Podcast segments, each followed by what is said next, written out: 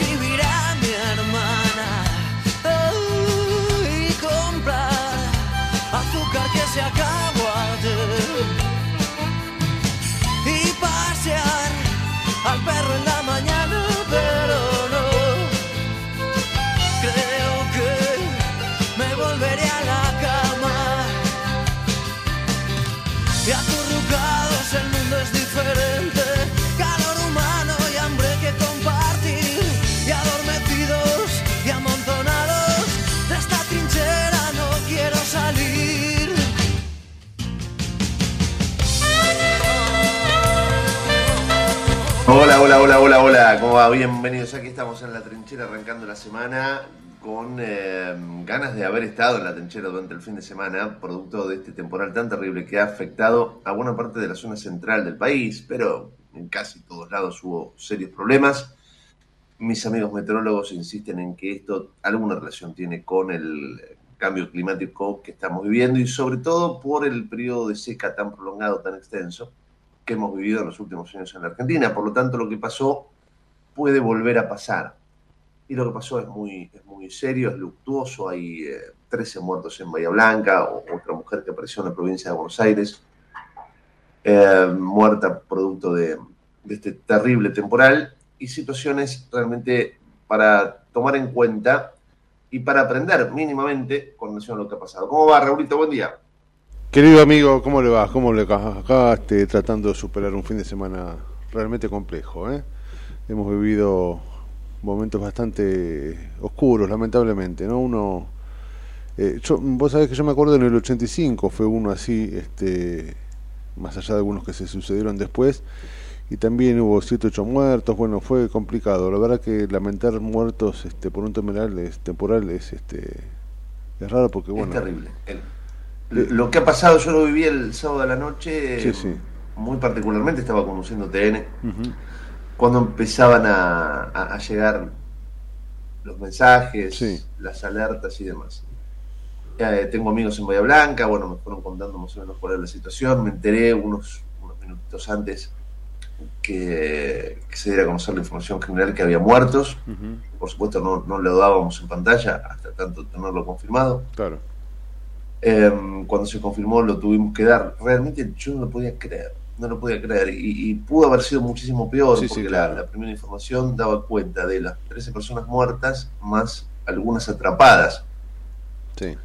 y cerca de 20 personas gravemente heridas. Bueno, este, después esto, por suerte, si bien se confirmó que había personas atrapadas y si bien se confirmó que había personas eh, heridas, en algunos casos graves, estas, estas personas estaban evolucionando favorablemente. Por lo tanto, em, gracias a Dios, porque pudo haber sido mu- muchísimo peor, realmente Sí, muchísimo sí, peor sí, lo, la- lo- lo que eh, ocurrió. Es verdad que no, no hay que Y el tema de las alertas. O sea, es que a mí me, me llamó, por eso quería charlar con vos eh, eh, esta mañana. Eh, allí la gente de Defensa Civil, bueno, qué sé yo, me, me parece que con poco tino, ¿no? En este momento. Porque digo, hay que reconocer los errores. Si vos te equivocás, bueno, reconozcan. Sí, quizás no están eh, aceitados los sistemas de alerta a la población. Y creo que tenemos que prestarle mayor atención. Digo, reconozcan algo. Sí. ¿Cómo vas a decir no podemos suspender si hay alerta naranja? No podemos suspender los recitales o, o los eventos. A ver, eh, ayer se dijo mu- mucho, ¿no? Hasta nosotros hemos caído en la volteada. No, TN no avisó. A ver, yo arranqué el noticiero a las 5 de la tarde avisando con Marina Fernández que se venía una tormenta terrible y mi amiga Marina Lo vi. Sí, mostró sí. el mapa de que- cómo avanzaba un monstruo rojo gigantesco y explicaba las características de ese fenómeno, que tenía granizo incluido, que podía llegar a traer muchísimos problemas y que avanzaba a la ciudad de Buenos Aires, y lo dijo a las 5 de la tarde, tengo, por supuesto lo dijo a las sí. 5, lo dijo a las 6, lo dijo a las 7, que a eso de las 3 de la mañana iba a golpear con dureza la ciudad de Buenos Aires. Evidentemente, Raulito, no se tomaron las medidas necesarias. Tampoco un, un canal, la gente le tiene que hacer caso a un canal Bueno, de televisión. claro, eso voy. Los organismos oficiales son los que deberían, ¿no? no Obvio. Sin duda, Obvio, sin O duda. sea, nosotros podemos contar, mis compañeros son realmente profesionales, eh, tanto Marina como Matías, como Ujú. eh, Josecito Bianco, como confesores, pero como vos bien lo decís, no son los dueños de ninguna llave para cerrar Tal cual. un evento. Claramente, insisto, Marina, pobrecita, lo dijo mil veces en el noticiero de 5 a 9. Después, bueno, pasó lo que pasó, empezamos a, eh, a- y tuvimos que extender, porque nuestro último noticiero va de 10 a 11 de la noche los sábados, lo extendimos hasta las 12, después del corresponsal con Nelson Castro. Nelson, un, un fenómeno, se quedó conmigo haciéndome el aguante, un amor, la verdad, como siempre, un maestro eh, en, grandes dimensiones. Sí, sí. Y se- seguimos hasta las 12 contando la tragedia de Bahía Blanca. Y seguía Marina contando que ese monstruo que había destruido varios sectores de, de Bahía Blanca se acercaba a la ciudad. Sí, sí, lo vi. y Lo que vi. iba a traer problemas a lo largo del camino. Lo, lo explicamos con todo, de, de todas las maneras posibles. Sí, sí. Entonces digo, a ver, a la gente no se le alertó en el sentido de las autoridades tienen que decir en algún momento eh, es- hay ciertas actividades que hay que suspender. Punto. Eh, decía el, el director de Defensa Civil, tampoco sabemos, y es verdad, no sabemos de qué manera va un mismo fenómeno, gordo, el mismo fenómeno, me explicaba Marina muy bien, por distintas razones que tienen que ver con las, la atmósfera, etcétera, etcétera, las presiones, etcétera. El mismo fenómeno que golpea de semejante manera en Bahía Blanca, quizás puede golpear o igual o en menor medida o con mayor virulencia a la ciudad de Buenos Aires unas horas después. Mm. Pero ante esa posibilidad, vos dirás, bueno, yo suspendo un, un evento de estas características y después resulta que llovió un poco y hubo un poquito de viento, y no pasó nada, no pasó mucho más que eso. Y mirá, suspendí un evento. Bueno, Y sí, preferible pero lo que pasa es que no se puede jugar, Claro. claro. Es mejor eso a lamentar este, otras cuestiones, ¿no? Seguro, seguro. Yo no Eh, sé, ver, Gus, en, si... en- Geva, que es el club de mi vida, ustedes saben, vos lo saben muy bien, en Newbery, donde se hace la, la, la Breche, Claro, eh, como mi casa. Eh, vos viste los videos, seguramente Sí, lo, viste todo el mundo. No murió nadie De porque Dios verdad. no quiso. Es verdad, sí, sí, sí. Se vino abajo el escenario, volaban los muñecos, volaban volando, los claro, árboles. Claro, claro. Yo no sé, Gus, de qué, este, la verdad que uno no lo sabe, pero tal vez esto obedece a que este, en algún momento eh, en- entendimos que nuestro clima era maravilloso y eso está cambiando, eh, merced del niño, merced del cambio cli- climático, de lo que sea. Está claro que la virulencia del clima también está azotando estos lugares.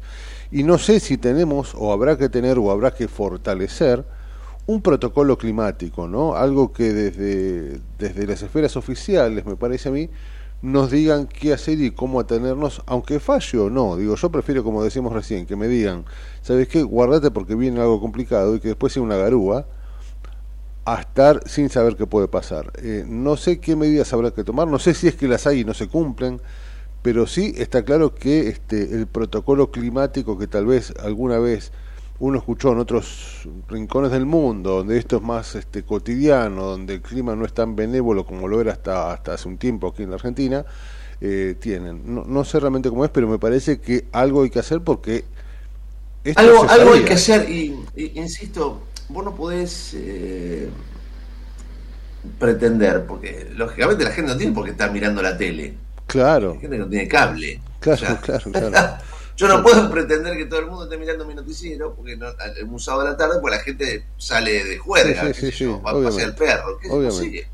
es otra cosa. Mi- Mira una película. Sí, Digo, eh, como vos bien decís, hay que avanzar en ciertos protocolos. Por ejemplo, a ver, vos te vas al distrito, no sé si alguna vez estuviste en México, en el DF. No, no, no, México no estuve. No. Bueno, cuando vos llegás al, al- a, a México DF, Ujú. vos vas por las avenidas, por las calles, y vas a ver que en las esquinas hay unos, unos postes que tienen unas sirenitas. Por supuesto, ¿por qué lo hacen ellos? Por los terremotos. Han vivido situaciones Claro, Entonces supuesto. hay todo un sistema que si empieza ya los, los registros sismol, son sismológicos, te avisan unos segunditos antes Claro, ya, hay, ya el, el DF tiene todo un, un sistema de alerta que pone en sonido ¿no? la orden de evacuar los edificios, ir Claro. a las plazas, por, por Claro. lo menos un- unos segundos te da de tiempo para poder eh, hacer lo que tenés que hacer ante un terremoto. Vos dirás, es una exageración. Yo no sé si es una No, exageración en cuanto a lo que no, vos señalás. No, no, por supuesto. La gente no. no. está mirando la. Si vos pones, en- no pasa nada, en los mismos postes donde están las, Claro.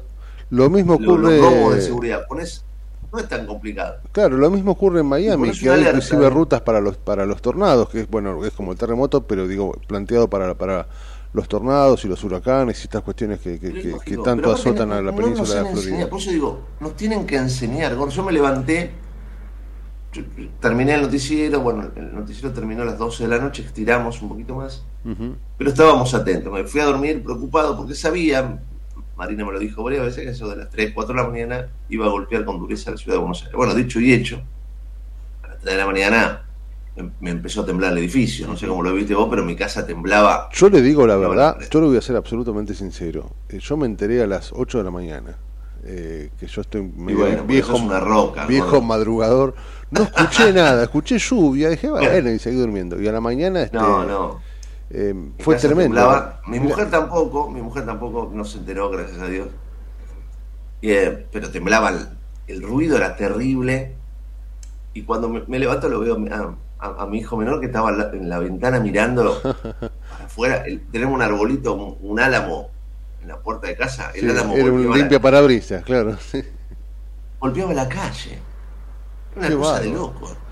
Mire usted, sí, no, Y ahí, bueno, traté de, le digo, alejate de la, de la ventana, porque uno, claro, tampoco sabemos eh, sí, ¿qué puede cómo pasar? movernos. Obvio, ante, claro. ante esas, ante esos hechos hay que alejarse de las ventanas, porque como ha pasado, Sí, sí, sí. las ventanas pueden explotar producto de la vibración tan fuerte. exacto.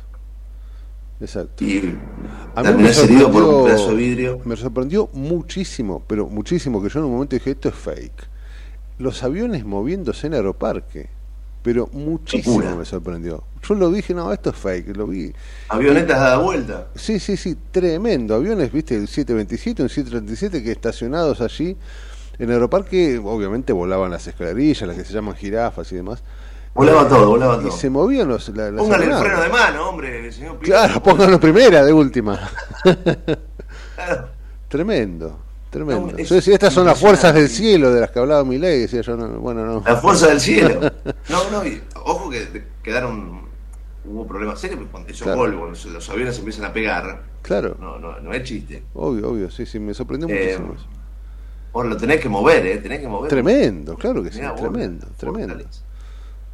Bueno, por eso pasó todo lo que pasó en esa zona, fue la más afectada, la Claro. zona de, de- de la cantidad de árboles caídos ahí en ah, la tremendo. zona de Aeroparque, impresionante. Palermo, hablaban de Devoto y Villa del Parque también, mi mamá vive muy cerca de ahí, estaba todo bien, pero bueno, se, los Mi club, el Geva, Geva que tiene las dos sedes, Newbery, donde se hizo la Breche, Ah, claro. y San Martín, San a- muy pocos metros una de la otra. Em, me, me- me llega información de presidencia, el, club está cerrado por tiempo indeterminado Claro. para arreglar los daños por- claro, tremendo, tremendo. Sí, sí, sí, sí. Bueno, y uno, estructurales de, de todo tipo. U- Es tremendo. Uno ve también este, lo, lo que ha sucedido en la zona oeste, este, eh, eh, en Álvarez, ahí en Rodríguez, este, bueno, no solo zona oeste, ¿no? la zona norte también. La verdad que ha sido devastador y, y- y preocupa porque también inclusive está la información, que no sé si se podrá confirmar o no, que puede volver a suceder, lo que decíamos hace un rato. Eh, Bueno, hoy si podemos, en un ratito vamos a estar hablando con uno de los meteorólogos amigos míos para, mm, para conocer esto. Pero hay, hay, hay alerta, creo que en este momento la alerta es amarilla, pero estamos mm, pasando por, por una situación complicada. E insisto, esto puede volver a pasar. Claro, no es necesario atajarnos a lo que pueda suceder hoy o mañana, sino que esto puede volver a pasar implica, ojo, puede volver a pasar. Esto enero, febrero, digo, tengamos presente que, que- que el clima no es el que era cuando éramos chicos, ¿no? Eh, se ha modificado mucho. Pero por suerte, por suerte somos un país pujante, sin ningún problema. Sí, no, económico. somos la envidia de Suiza, así que este, se, se sacan unos Claro, pesos, de- entonces, se sacarán unos pesos de donde sobran y se arreglará todo. claro. Claro, y ya se, se tomarán las medidas necesarias. Em, yo entiendo que el presidente de la Nación había prometido ir a votar a Boca por una cuestión de amistad ¿Qué tema en ese, eh? Boca. Pero mm, me, da la sensación que fue innecesario que el Sí. presidente, este, después muy bien, el presidente viajando a Bahía Blanca, eso sí, está perfecto con, con todo su gabinete como corresponde, simplemente hizo lo que corresponde, pero está muy bien. Pero um, haber ido a votar temprano a, a la Avenida Boca me parece totalmente innecesario. Ante Sí. una tragedia de estas características, saldo fatal de 13 personas muertas y, y varias, sí. varias zonas destruidas de la Argentina. Tal cual. Inclusive Gus por, por su propia seguridad fue muy insultado en algunos sectores de cuando salía, creo. Eh, por, por, por hinchas de boca, obviamente es, eh, adeptos a, a Riquelme, ¿no? Que terminó Es evidentemente una devolución de favores con Macri que encima Claro, no le salió. Encima no le salió y encima ni Macri fue a votar, digo, que también es- deja de ser raro, ¿no? Claro, bueno, pero te comprometes. ¿viste?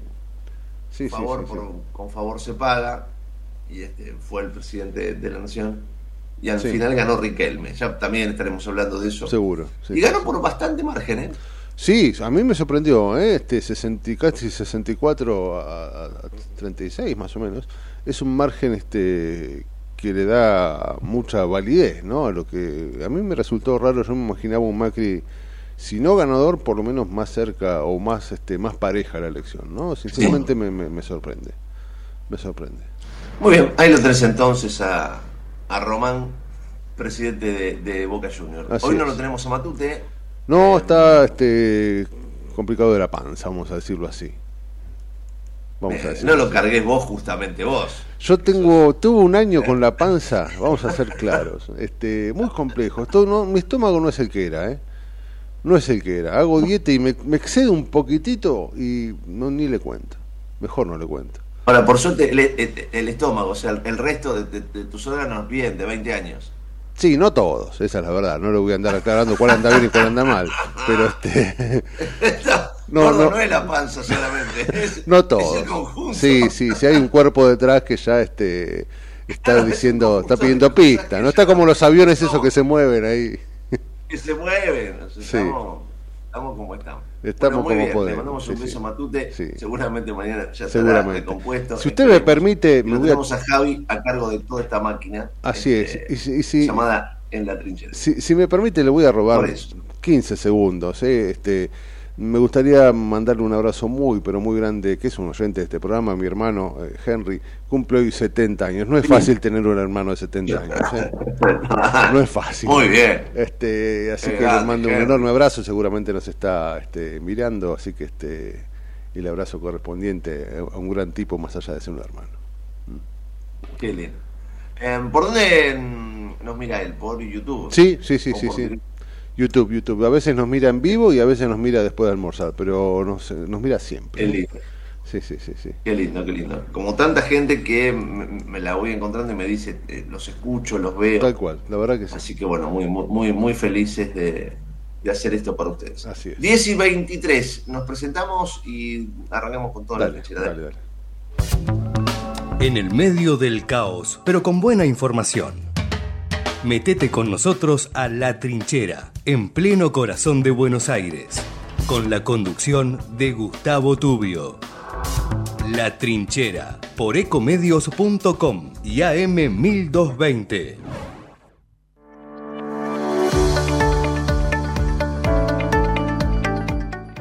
La Secretaría de Salud Pública de Merlo cuenta con el servicio de nutrición para que los vecinos accedan a información y consejos sobre peso corporal, talla y cómo llevar una alimentación adecuada.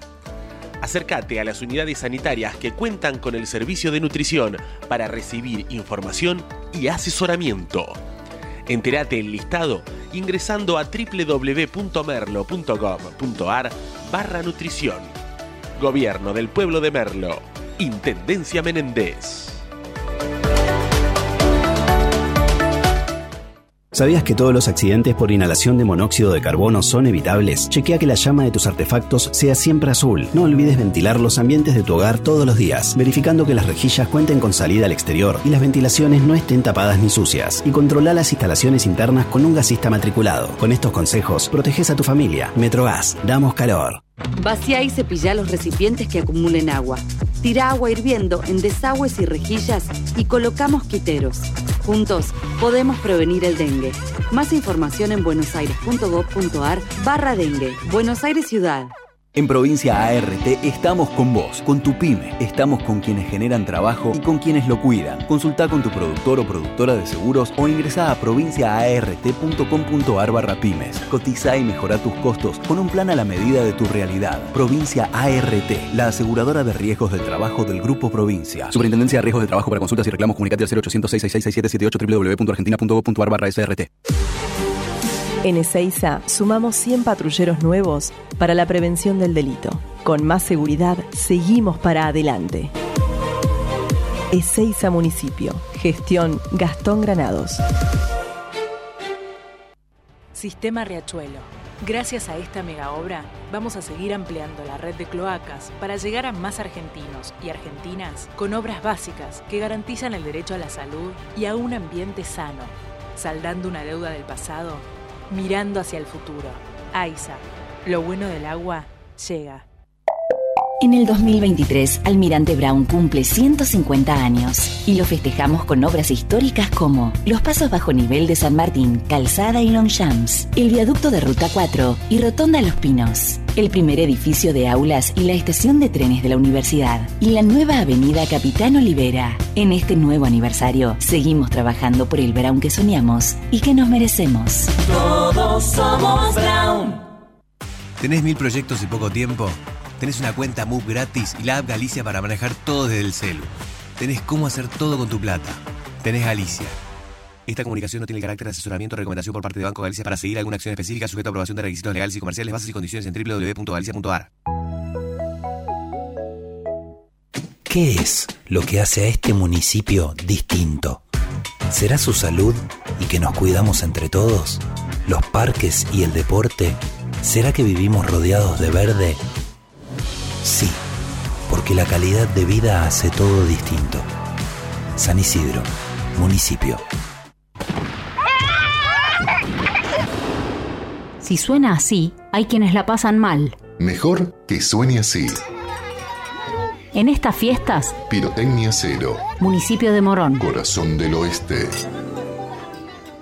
Ingresá a Edesur, cambia a factura digital y colabora con el medio ambiente reduciendo tu consumo de papel. Es un pequeño gran cambio para un mundo más sustentable. Adherite en edesur.com.ar o en la app Edesur en tu celular. Rosario, tu punto de encuentro todo el año. Conoce todo lo que podés hacer en la ciudad en www.rosario.tour.ar.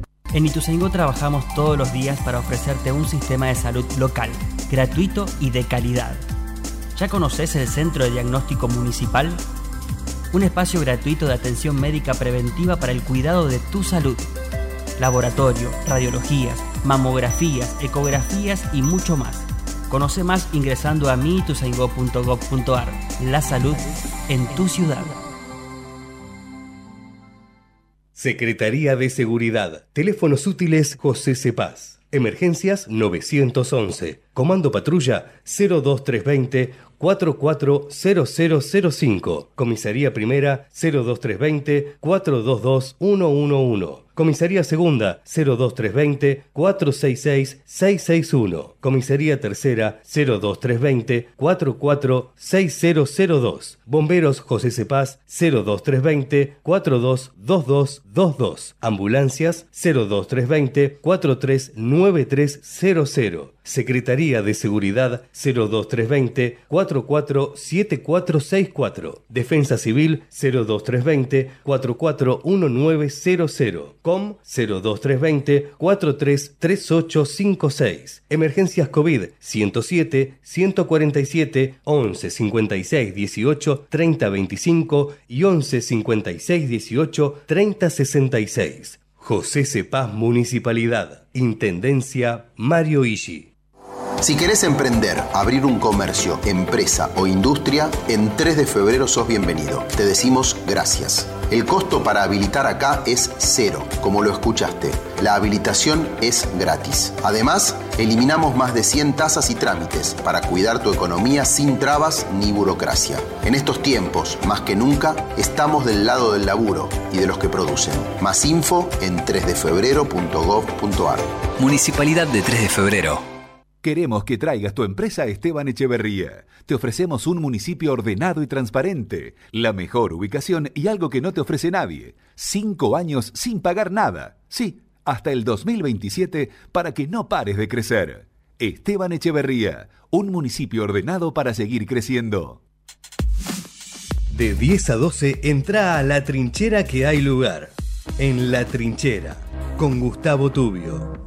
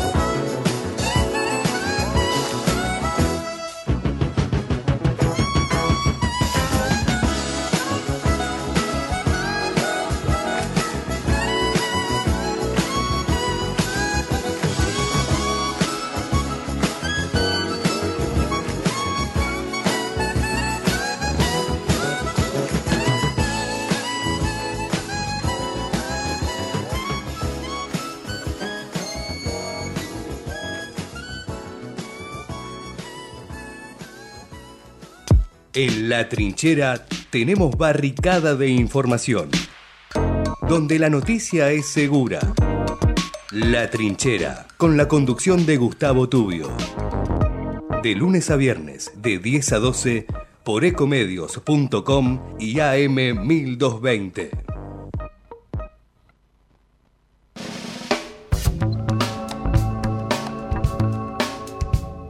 Muy bien, seguimos aquí en, en la trinchera y estaba ahí eh, repasando información, querido Raulito, que me va llegando de distintos lugares. Por supuesto, después de una tormenta de estas características, te vas enterando Claro. de, eh, de problemas en distintos lugares, porque esto es, es, eh, el área del desastre es tan grande. Ahí me llegaban imágenes, por ejemplo, del Hospital Tornú. Hay varios árboles que han caído en el Hospital Tornú, en la zona de entrada y lateral, que han caído sobre la construcción, sobre el hospital. Qué bárbaro. Es realmente impactante. Y ahí tenemos, bueno, varios compañeros recorriendo distintas zonas. Sí, sí, sí. Algunos, viste. La cantidad de... Sí, sí, se sí, habla de 666 árboles, para mí hay más. Y dicen que hay 5.000 pedidos o, o llamados por árboles que se están que se han caído o se están por caer eh, a, a- a- a los números de, de, de la municipalidad y demás. Eh, Viste que por otra parte tenemos una, eh, no sé cómo decirlo, eh, árboles muy añosos, ¿no? Que en algún punto evidentemente eso este está está está, está complicando la, la, situación también, ¿no? Árboles muy viejos y, y- bueno, este viento los ha derrotado evidentemente, ¿no? Muchas eh, muchos sectores de la ciudad bueno, sobre todo, mira, ahora TN está mostrando en contar con 1800 que es a tres cuadras de la casa de mi mamá. Eh, con un árbol atravesando la, la, la calle, ahí que, que ha caído sobre una furgoneta, bueno, complicado, complicado, este, se han vivido momentos terribles y, y- y bueno, lo que implica salir y, y ver tu auto ahí, ¿no? Eh, difícil. Insisto con esto que decíamos recién. Eh, por supuesto hay gente que no tiene garaje y no tiene más remedio que dejarlo en la calle. Bueno, te pueden llegar a decir, no lo dejes abajo de un árbol. Bueno, deja donde hay lugar. Este, pero hay que, hay, hay que aprender a, eh, a tomar en cuenta todo lo que nos está pasando con relación a este tema. La verdad que sí, la verdad que sí. Este, y, y aparecen información sobre los lugares más inverosímiles, ¿no? Pasan de Córdoba y Medrano a Villa del Parque, de Villa del Parque ahí a cerca de Puerto Madero. Eh, nada, eh, por suerte los subtes del metro funcionan con normalidad. Eh, algunas líneas de colectivo, bueno, este, han tenido que modificar un poco su, su, su camino. Y bueno, está bueno comunicar que hay que llamar al 911 o al 103 en el caso de emergencia, ¿no? Eh, eso es importante también para que la gente lo, lo- lo tenga presente. Por supuesto, la situación más, más terrible, insisto, es la que se ha vivido y se sigue viviendo allí en la, en la bellísima Bahía, Blanca. Eh, a- hablaba con, con amigos de Bahía y por supuesto estamos hablando de una ciudad acostumbrada al viento fuerte. No es al- por supuesto, no, no es el Río Gallego, pero Bahía Blanca es una ciudad donde el, el viento sopla con, con fuerza y eh, evidentemente digamos, no, no, no, no- te va a provocar el más mínimo temor un viento de Claro, cierta concentración. Claro, claro. Me decían mis amigos, me dicen, lo que vivimos no lo vivimos nunca. O sea, los NIC, los famosos NIC, los nacidos y criados, este, me decían, yo nunca viví una cosa así. ¿no? Yo nunca viví una, una- una cosa así. De pronto se cortó todo, se hizo de noche y la, la- la ciudad colapsó. Sí, sí, sí. Colapsó de una manera terrible, sí. tremenda. ¿Usted tiene luz en su casa? A mí mi casa se me cortó hoy a las 6 de la mañana, y todavía estamos esperando. Pero este, ¿La luz? Sí, sí, sí, sí, se nos ha cortado a las 6 de la mañana. Seguimos ahí, ahí, en, en espera. Eh, lo cual, bueno, en un momento me resultó raro porque dije, bueno, ahora las cosas ya, ya están mejorando, pero bueno, evidentemente no. Eh, Lo que pasa es que se ha caído mucho, mucho poste del sistema eléctrico nacional. En muchas torres eh, han tenido muchísimos problemas y por lo tanto se está tratando de, bueno, de abastecer de- en la manera de lo posible, pero los problemas energéticos son, son muy, pero muy serios en, en la Argentina y por lo tanto, evidentemente, van a, va a demandar un tiempo. ¿no? Claro. Ahí me llegan partes de las empresas diciendo justamente eso. Claro. Claro, sí, sí, sí. A ver, Sí, decime, Gorka. No, no, no, te decía que, que has colapsado tanto, eh, tanto, digo que obviamente este de a poquito se llegará a la, a la normalidad, ¿no? Porque esto si bien pasó el domingo de la madrugada y uno dice, bueno, ¿qué pasa que esto sigue igual? Bueno, evidentemente ha sido complejo, ¿no? Ha sido muy complejo y res- restablecer el orden, bueno, es una tarea compleja también. Sin duda, sin duda. 10 y 39. Vamos a hacer un- una pequeña pausa. Nos acomodamos. Estamos tratando de, de, de establecer comunicación con amigos que están viviendo, por supuesto, y son parte de, de, de este tema eh, profesionalmente. Por lo tanto, a veces es complicado poder eh, engancharlos, pero vamos a ver si, si podemos. 10 y 39, un poquito de música y seguimos en la trinchera de Dale, dale. Seguimos informando desde la trinchera. Hasta las 12 con Gustavo Tubio.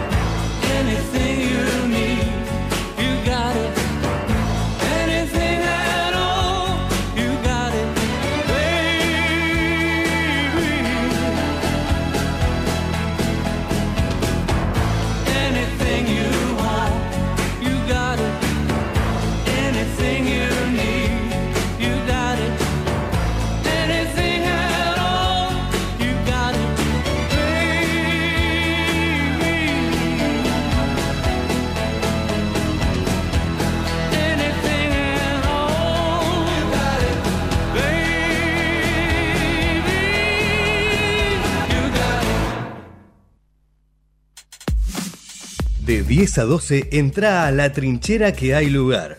En la trinchera, con Gustavo Tubio.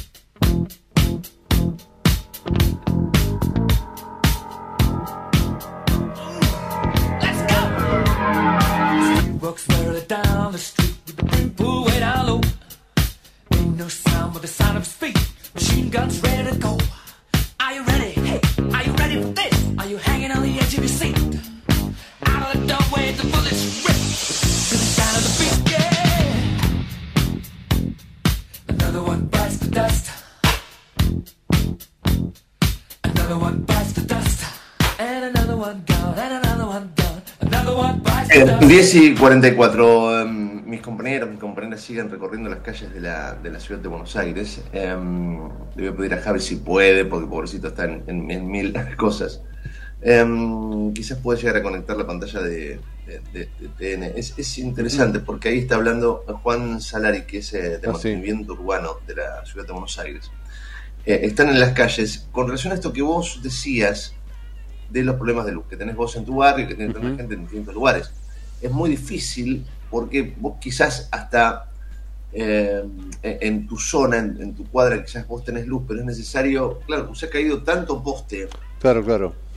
tenés que, nada, tenés que tirar un cableado nuevo, por lo tanto esto va, va a demandar un tiempo, entonces Claro. tienen que cortar en algún momento porque, bueno, hay que restablecer las condiciones mínimas de, de operación, por lo tanto es realmente complejo. Decime si Javi lo, lo tiene, lo puede ponchar a tiene un poquito Sí, lento? eh, ahí, ahí está un momento porque está tratando, ya creo que está conectado con alguien o, o- A ver, parece sí. que no, a ver. Está muy complejas las, las comunicaciones también. Veremos si No, podemos sacar supuesto, al sí. aire Javi TN, que está ahí Juan Saleri de Mantenimiento Urbano de la Ciudad de Buenos Aires, para ver si podemos escuchar lo que lo que están... eh, Sobre todo lo- lo- los tiempos previstos, ¿no? Porque claramente mm, eh, esto va a tardar un, un- tiempo eh, largo. Y no le podés decir nada a las autoridades de la Ciudad de Buenos Aires, en este caso a la- hay todo un operativo Sí, no, humano no, no, no, por supuesto. que se está que se está moviendo tratando de arreglar todo este despelote, vamos a decirlo claramente. Ahí, sí, ahí sí. también le había mandado a Javi, pobrecito, está en mil cosas, así que lo, lo que pueda puede y lo que no puede no puede, no hay ningún problema. Pero el, el video que te decía del Hospital Tornú es realmente impresionante. Como ahí lo estamos Ahí lo viendo. estamos viendo, sí. Mi- Mirá cómo, mirá cómo quedó toda la, la esplanada de ingreso, una parte de la esplanada de ingreso. Mirá los árboles, como te decía. Claro, es tremendo, mira. Es una de las- suerte que eso no haya volteado la estructura, ¿no? Porque son pesadísimos esos árboles, ¿eh? Pero la parte de la- Esos- el Hospital Tornú es uno de los hospitales más viejos de la ciudad. Claro, claro, claro, tal cual. Son tremendamente añosos. Tal cual, exactamente, mira. Mirá cómo de- destruyó la, una de las entradas del hospital. ¿no? Qué bárbaro. Impresionante, realmente impresionante. Impresionante. Por eso te decía, es imposible que vos eh, vuelvas a la normalidad cuando tenés una ciudad con No, tantos por problemas supuesto. en tantos lugares. Por supuesto. Estaba mirando también cómo de alguna forma este, las estructuras de los hospitales con tantos años son bien distintas a, las- a los de hoy, ¿no? Eh, son eh, con parques centrales, este, plazoletas en el Claro. medio, varios, este, varios eh, edificios dentro de un mismo, de un mismo sector.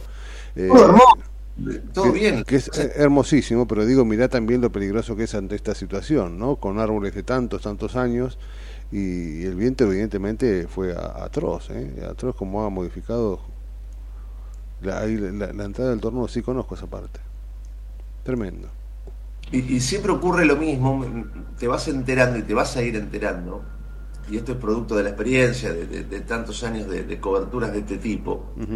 Claro, nos enteramos, por supuesto, lo que pasó en Bahía Blanca, porque Bahía Blanca es una enorme ciudad, Claro, claro. tremendamente pujante, industrial, con una actividad eh, económica y social muy, pero muy fuerte. Por lo tanto, más allá de que la ciudad prácticamente quedó incomunicada, siempre de alguna manera te vas a arreglar para eh, ir enterándote de lo que va ocurriendo. Pero vos te alejás un poquito de Bahía Blanca. Lo comentaba el otro día al aire y me siguen llegando datos al respecto. Poblaciones más chiquitas, parajes, Ah, claro, claro. eh, estancias y demás, por donde pasó e- este fenómeno y de- quedó totalmente de- Claro. de- destruida la zona. Zonas que ya no tenían conectividad antes. Sí, imagínate. Este, este país no está conectado. Cuando dicen que es un país conectado, mentira. No. Vos te alejás un poco No. de los grandes centros urbanos y ya no tenés señal. Imagínate en esas zonas que encima que tienen nula o, o baja señal, pasa un fenómeno de esta característica, o sea, el desastre total, y vos te enterás tres días después. Tal cual, tal cual, tremendo eso también, porque uno centra su, su, su, digamos, se- centra la, la información en una ciudad como, eh, como decís, Claro, en enorme. las grandes ciudades. Eh, y, y ahí alrededor hay ciudades que sinceramente seguramente sufren tanto o más, ¿no? pueblos, los Claro. famosos pueblitos de, de- de- de la provincia de Buenos Aires, de tantos lugares, que tienen, llega un- una antena, se cae la antena, chao. Sí, sí, sí, sí. No, sí, no sí. tenés conectividad de ninguna manera. Y arreglate. Terrible, es muy cierto lo que decís de la conectividad, es una mentira que estamos conectados. No Es estamos una conectados. Enorme No, no, mentira, no. sí, sí, sí, tal cual. Real- realmente no estamos conectados. Por eso te vas a ir enterando a lo largo de esta semana de eh, situaciones. Pero que la gente graba, por supuesto, con su Claro. Pero hasta que se conoce públicamente y lo pueden subir a redes, pasa un Exacto, de tiempo. pasa, pasa, pasa un tiempo, pasa un tiempo. Lo que está pasando por aquí, por la, por, por la radio, donde, como más de una vez decimos, estamos en un piso 9 y tenemos una vista bastante privilegiada de lo que es la ciudad de Buenos Aires hacia el norte, eh, acaba de pasar un avión, con lo cual uno plantea que el aeropuerto de Aeroparque está abierto, yo no subiría, yo recomiendo fervientemente que la gente se quede en su casa y que no se suba ninguno de esos aparatejos extraños, pero bueno, en algún punto la normalidad en lo que respecta a Aeroparque, evidente, ahí está pasando otro. Evidentemente este está eh, está bien, Aeroparque está funcionando a pesar de, de la lluvia, digo, yo no me subo ahí ni que me paguen, pero bueno. Dios mío. Eh, Ayer este tuvimos la, la- la reunión del canal de, de- de fin de año y uno de mis camarógrafos, Matías Revela, que me, está muy loco, por eso le decimos el loco, claramente, ¿no? estaba en Salta eh, con Lorena Maciel en una. Y Tenían un vuelo tipo 10 de la mañana, 11 para volver a Buenos Aires. Entonces Claro. él le agarré y le dice, Lorena, vayamos a las 5 de la mañana, tratemos de agarrar el primer vuelo. Y Lorena, con lógica, le dice, no, Mati, hay una tormenta bárbara, esperemos. No, yo me voy, yo no me voy, venite después. Me dice, no vas a poder volar, está todo suspendido. Bueno, eh, al final voló y había dejado el, el auto afuera. Yo después te voy a, te voy a contar este, Por Dios. Por el auto. Bueno, fue una situación increíble. Y Vimos a Enrique Guiomi, un gran amigo de de Ba- de Bahía Blanca, periodista. Fue el primero que llamé cuando me enteré que algo estaba ocurriendo en, en Bahía Blanca. Y eh, fue el primero que me, que, que me empezó a dar datos y me Ujú. sorprendí cuando Enrique me decía, eh, Gustavo, yo nunca Qué bárbaro. en una ciudad semejante viento, ¿no? Qué bárbaro. Y por supuesto ahora lo... lo ¿Está en línea ya, Enrique? Sí, sí, está en línea. Qué placer tenerlo porque sé que está trabajando intensamente, muy preocupado por lo que está ocurriendo, pero simplemente como para tener un relevamiento de lo que está pasando ahora. Enrique, querido Gustavo Tubio, ¿cómo va? Buen día. Gustavo, no, no, eh, agradecido soy yo que nos permiten contar un poquito de lo que ha pasado acá en Bahía en otros lugares. ¿Cómo estás? Qué bárbaro, viejo, qué bárbaro. Qué, qué- qué dolor tan grande, ¿no? Qué, qué, qué desesperación, por Dios, por lo que ha pasado. Bueno, contame cuál es el cuadro de situación ahora. Eh, el suministro es muy a volver a los de Bahía Blanca, cuando digo muy lentamente es apenas 35 este, 35 mil hogares de Bahía que no hay el suministro de electricidad. Mm. Esto tiene menos del 10% de la ciudad de Bahía Blanca. Eh, despacito uno empieza a ver ciertos eh, grados de normalidad. Por supuesto que hoy no trabaja casi nadie en Bahía Blanca, algunas Claro. empresas increíbles le han pedido a sus empleados que vayan a trabajar. Eh, y afuera ya no es esa foto apocalíptica eh, que vimos el 16 y ayer 17, eh, pero de alguna manera sigue esta sensación de luto permanente acá en Bahía, donde naturalmente es una ciudad muy grande Bahía Blanca. Yo no voy a decir que todo el mundo ha perdido a alguien porque sería falaz, pero la realidad es que todos tuvimos la preocupación de perder a alguien. Claro. Y la falta de comunicación, la falta de internet, que son servicios absolutamente no esenciales, quizás por nosotros, que es una cuestión de trabajo, puedo entender el apego que tenemos al teléfono, al internet y, y además, pero no para la gente, eso hizo que todo sea todavía más caótico. Ustedes imagínense que te llame tu vieja para preguntarte si estás vivo o muerto, que te llame tu amigo para ver si estás bien, que la preocupación sea que se te haya, se te haya caído un árbol en la cabeza, en el auto. Claro, claro, claro. Yo por eso trataba, y- y, bueno, vos que tenías la gentileza en NTN, tratábamos de, de contar lo que estaba pasando. Y yo le explicaba a la gente, si no te atienden en Bahía Blanca, no es que hayan Claro. tenido un problema, sino que simplemente no hay conectividad, los teléfonos no funcionan. O sea, nos, nos pudimos comunicar a Enrique me- con medio de casualidad, como lo estamos haciendo ahora. Pero digo, no, pero también es muy difícil, hay que ponerse en la piel de la gente que tiene familiares y que evidentemente se asusta, lógicamente, Enrique, por, lo- por lo que estaba pasando, que era tremendo. Ustedes imagínense esto, en Piensa del Norte, un club largamente conocido porque es el club de Manu, de Pepe, de Puma Montequi. En Bahiense del Norte habían mil y pico de personas en este evento de patín. Mil y pico de personas. Algo eh, monstruoso porque se murieron 13 personas. Después les cuento alguna anécdota muy triste de, de- de esto, sin caer en la morbosidad, por supuesto, pero eh, murieron 13. Pero, pero había mil familias pendientes que sabían que sus familias estaban en Bahiense del Norte Claro. que no sabían qué había pasado. Chicos, estuvieron casi un día y medio removiendo escombros porque había gente atrapada. Cuando Ay, uno Dios. habla de, no, es, es terrible. Cuando uno habla de la película de terror y demás, yo me escucho y digo, bueno, alguno pensará que hay algún grado de exageración. Nada, Mm. nada, absolutamente nada.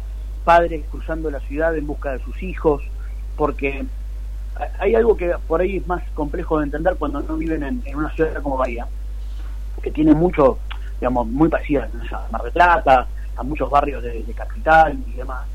Pero hay algo que no se entiende, que es el accidente geográfico que significa ser una bahía, hace que muchas veces el servicio meteorológico no es que la erre, es mucho más difícil de pronosticar. Mm. Entonces, cada tanto tenemos una alerta amarilla, ¿me entendés? Y, y pasa por arriba. No le dimos pelota, Gustavo, no le dimos Sí, sí. pelota. Está bien, pasa que yo hablaba recién con Raulo, Enrique, querido. Eh, quizás a- habría que, por lo menos esto nos tiene que enseñar algo, ¿viste? Algo, qué sé yo. De alguna manera, agarrar el dolor y decir, bueno, estamos sufriendo de esta manera, pero quizás nos dejó una lección. Aquí en Buenos Aires, en Bahía y en tantos lugares, yo contaba mi experiencia en, en el, en el Distrito Federal de, de México y en tantos lugares que, por supuesto, es por una cuestión de terremoto, ante la posibilidad de terremoto. Pero hay, hay en las esquinas una, una pequeña sirenita que se activa eventualmente ante, bueno, la necesidad de que la gente actúe de una determinada manera. A mí me parece que no hay que esperar aquí medio, viste, qué sé yo, internet. Hay que, eh, no es tan difícil tampoco conectar un sistema de, sirenitas que, bueno, ante, ante determinado sonido, bueno, la gente tendrá que tomar las medidas necesarias. Digo, esto, alguna lección, Enrique, nos tiene que dejar. Na- Naturalmente que de esto tenemos que aprender, porque la vida se trata de eso, de aprender incluso de las situaciones más negativas. Eh, yo me quedo con el mensaje de, de uno de mis hijos, de Benja y de Tomás, no me acuerdo cuál de los dos me dijo, mira, yo cuando llueva de vuelta no me quiero quedar solo. Porque, porque está bien, me lo dice un nene de 8 años que me dice, yo si llueve quiero estar con vos o con mamá, no, no quiero estar este, dos segundos, digamos, porque en esto de salgo afuera a cerrar las ventanas o meto eh, qué sé yo, el gazebo o lo que sea, son 20, 30 segundos que los nenes y bueno, y ahí te das cuenta el grado de profundidad que tiene esto en la sociedad. Una sociedad que está hermandada, que está con una empatía increíble, que se está ayudando, está haciendo colectas, que es solidaria, pero que de esto tenemos que aprender. Seguro. Enrique, ¿cómo te va? Eh, Raúl Vázquez, de este lado, un placer. Eh, Hola Raúl, ¿qué- Muy bien, vos sabés que eh, me gustaría que me cuentes cómo, cómo está la situación del transporte público. Sé que estaba muy complicada. eh, ¿Volvió eso a la, a la normalidad? de ¿Cómo, ¿Cómo se está manejando? Porque, bueno, eh, es clave también, ¿no? No, no, todavía no, todavía no. Eh, primero que la mayoría de las calles está negada, Claro, árboles claro. por todos lados. Y, y segundo que se está pidiendo a la gente que no salga de la casa. Por Claro. lo tanto, el, el- el- el- el sistema de transporte público en Bahía, que son taxis, remises y colectivos, eh, varias líneas, de momento está cancelado. Vos también que sabías que yo me quedaba también pensando en lo que planteaba recién, que había más de mil personas en el club. Eh, hay que decir que, que han, que, han tenido suerte, que solo han muerto 16, ¿no? Es muy es extraño decir eso. Pero digo, este, solo 16, la verdad que este, a partir de la cantidad de gente que había, mm, a ver, no quiero decir que es una suerte, pero más o menos. Se nos cortó, se nos cortó, acá me dice Javi que se, se nos cortó Y evidentemente. se corta, se corta, es muy difícil, es muy difícil eh, tomar comunicación. Sí. Eh, pero insisto, Enrique fue uno de los primeros que me con el que pude contactarme, un amigo, un gran colega de, Ujú. de, de Bahía Blanca. Ahí está nuevamente, Para- Gustavo, está, está nuevamente conectado Enrique. ¿eh? Está, está. Eh, sí, hablamos de, de lo que pudo haber sido y, y gracias a Dios no, no, no fue en esa dimensión. Enrique, an- antes que se corte de nuevo, querías comentarme, eh, porque yo sinceramente no, no, no, no dejo de, de pensar en, en las familias de, de- de la gente que, que ha perdido la vida allí en, en ese lugar, ¿no? U- Uno conoce los clubes de, de las grandes ciudades y lo que pasa en Bahía Blanca a nivel deportivo, lo que significa un club para, para la gente de Bahía, que es sinónimo de, de sociedad, de amistad, de encuentro, ¿no? Eh, me, me imagino la- la- las historias de dolor que se deben estar viviendo. Sí, eh, primero le, le respondo brevemente a Raúl que me parecía muy interesante la pregunta, eh, pero, pero hay que agradecer que solo fueron eh, 13 allí las víctimas fatales, Claro. eh, porque porque cuando vos- hay- hay- hoy me encontraba, hacíamos una nota temprano, todavía estoy medio afectado porque uno está acostumbrado, digamos, cuando le hablan de algo terrible en un club, lo primero que piensa son los chiquitos Ujú. y algo que, que- que nosotros por ahí, o al menos yo, tipo, no, no había pensado y que la verdad me partió el medio, porque eh, hay un caso singular de una pareja que fue a ver a su hija mayor al espectáculo de patín y, y la catástrofe dejó a dos nenes sin padres.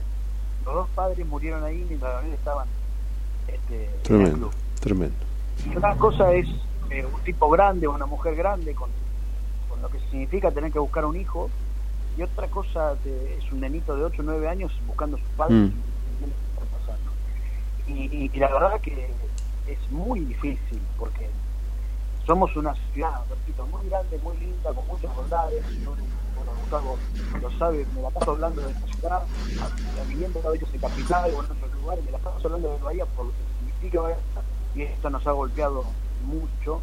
Ayer eh, tuvimos la visita del presidente Milei, pre- del, gobernador Kicillof, acá con Fede Suriel, es un hombre también del deporte, fue presidente de la, de la Confederación Argentina de Básquetbol, y, y entre los tres, sin grieta, existe la grieta ahí, eh, intentando sacar adelante a, a Bahía. Por supuesto que ahora faltará, en el marco de este, a veces no hay plata para esto, bueno, faltará una inversión grande para rescatar a Bahía Blanca, que esperemos que pueda llegar, que esperemos poder sacar adelante, pero si hay algo de lo que estoy seguro, por la resiliencia que tiene nuestra ciudad, que no es exagerada, ¿eh? tiene que ver con una historia de, de una ciudad que, que desde sus inicios, de sus génesis, tiene que ver con una pelea constante, eh, lo, lo vamos a sacar adelante.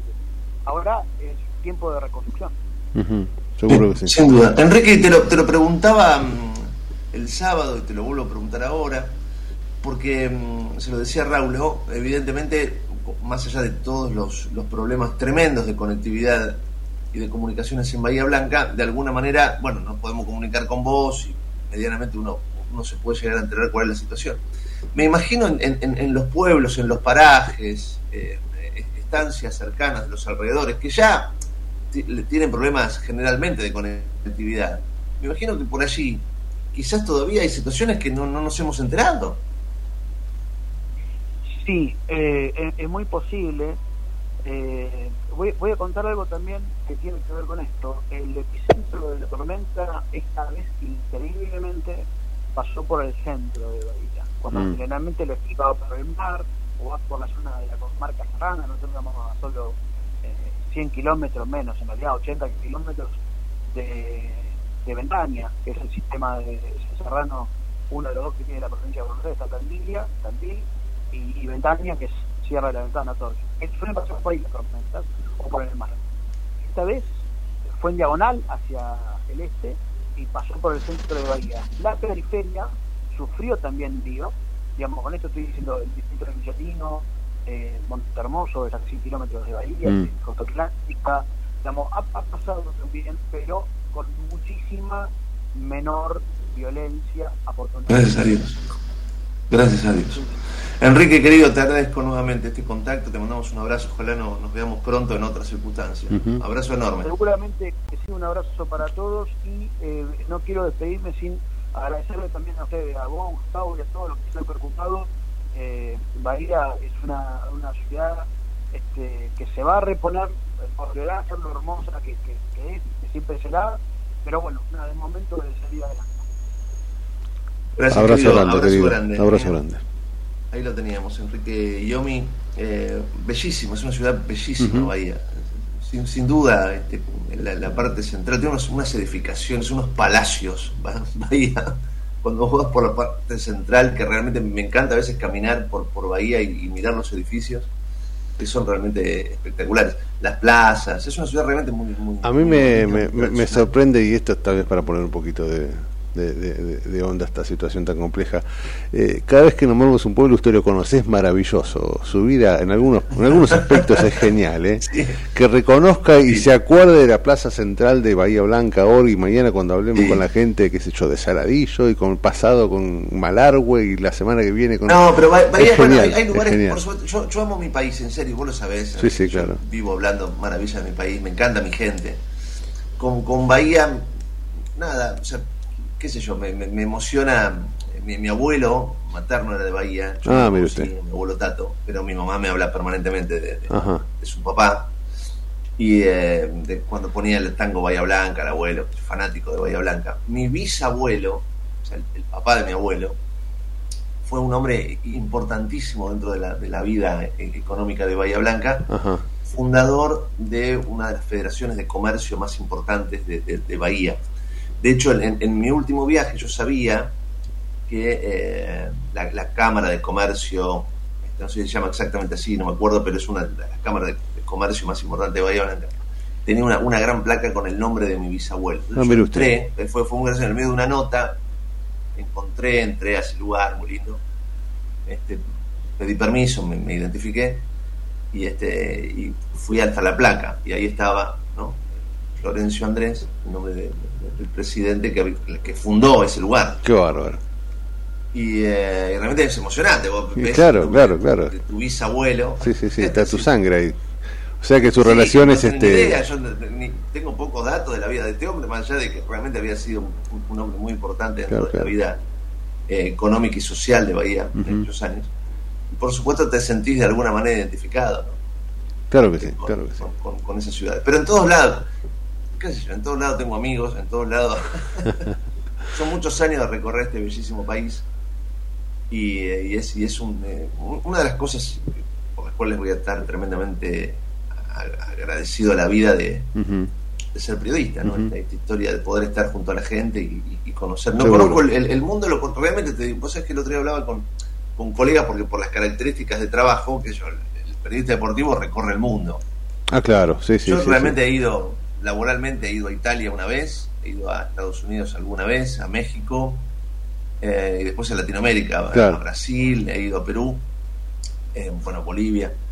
Uruguay, por supuesto, pero no, no, no, no he hecho grandes viajes internacionales porque mis características de trabajo hacen que yo trabaje mucho dentro de la República Argentina. Claro, claro, claro, claro. Pero dentro de, de- de ese, de ese laburo de cabotaje que amo, y recorriendo no solo lo turístico, sino lo, lo no turístico, hace que realmente conozca buena parte del país. Y, y me enorgullece eso, me enorgullece. Vos sabés que yo desde chiquito miraba el, el mapa de la Argentina y, y decía, ¿qué, qué, qué habrá acá? ¿Qué habrá acá? ¿Qué habrá acá? Bueno, de grande ahora empieza a conocer la respuesta. Hoy creo que el, el- el único lugar que no he tocado es la Antártida y siempre es, una- es algo pendiente, pero que alguna vez ojalá pueda hacerlo. Y, y nuestras queridas Malvinas, ¿no? Claro. Sin hablar, sin, sin Qué olvidarlas. bárbaro, qué bárbaro. Pero mm, después el resto del país he estado en todos lados. En todas las provincias y Sí, sí, sí, sí. no en todos lados, no he estado en todos los Sí, sí, pero to- todas las provincias, todas las provincias y muchos muchos de los pueblos de cada una estado de en las todas las provincias. provincias y he Exacto. recorrido buena, buena parte de ellas. Exacto. bueno, es, un, es un verdadero orgullo. Qué Nos extendimos un poquito. Sí. 11 de la mañana y 8. Dale, dale, sí, sí. Desde Buenos Aires, transmite LRI 224, AM 1220, Ecomedios. ¿Cuándo fue la última vez que te tomaste un respiro para ver un amanecer? Descubriendo lugares distintos que te hacen soñar, emocionar. Lugares que se convierten en felicidad cuando compartís ese momento con amigos. ¿Cuánto hace que no te tomas un respiro para descubrir algo distinto? Catamarca es mucho más que un destino. ¿Cómo prevenir dengue, zika y chikungunya? Sin criaderos no hay dengue. Limpia tu patio de objetos que acumulen agua. Elimina agua estancada de recipientes. Reemplaza con tierra o arena el agua de tus flores. Tapa los tanques de agua y cisternas. Tira y perfora llantas para que no acumulen agua. Limpia floreros y bebederos. Recordá, sin criaderos no hay dengue. Intendencia Menéndez. En AUSA no paramos de hacer. Concretamos más de 40 horas en la ciudad para hacer tu vida más fácil. Obras necesarias como Paseo del Bajo, los viaductos Mitre, Tigre y San Martín y los 29 pasos bajo nivel. Obras que también reducen los niveles de contaminación ambiental por la disminución de los tiempos de tránsito. Rediseñamos la movilidad para hacer tu vida más fácil. AUSA, Autopistas Urbanas. Transitando el futuro. American and Merit Hoteles. Primera cadena hotelera argentina. 3, 4 y 5 estrellas. Más de 20 destinos de Argentina y el Cono Sur. Aprovecha el código promocional Puro Branding con el 10% de descuento para los hoteles American Córdoba Park, American Executive Córdoba, American Buenos Aires Park, Merit San Telmo y American Executive Mendoza Hotel hasta fin de año. No válido para fines de semana largos. American and Merit Hoteles. Informate en ecomedios.com. Seguinos en Instagram, arroba ecomedios. Seguimos en La Trinchera. Estamos en la segunda hora, con la conducción de Gustavo Tubio.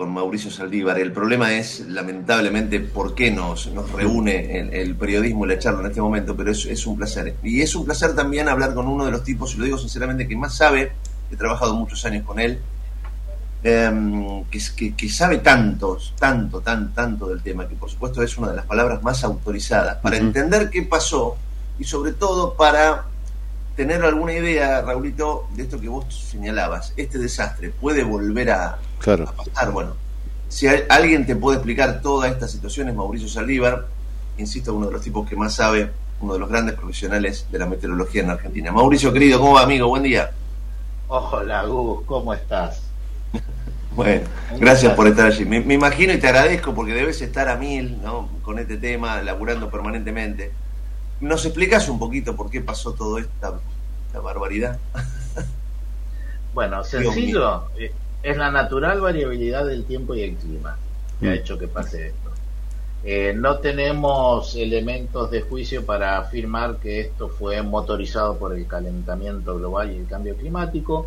Bueno. Tampoco tenemos elementos de juicio para decir esto fue debido a el niño en curso. Mm. Eh, el tiempo habitualmente y el clima se modifican, cambian de manera a veces violenta, como lo que sucedió en estos días, y es algo para lo que debemos estar permanentemente preparados. No hay que esperar a que ocurra un evento del niño para esperar eh, inundaciones, porque yo creo que te lo he dicho en, en alguna otra ocasión, pero las inundaciones del 1985 en Buenos Aires, las del 2013 en Buenos Aires y La Plata fueron en años La Niña, donde se supone que llueve menos.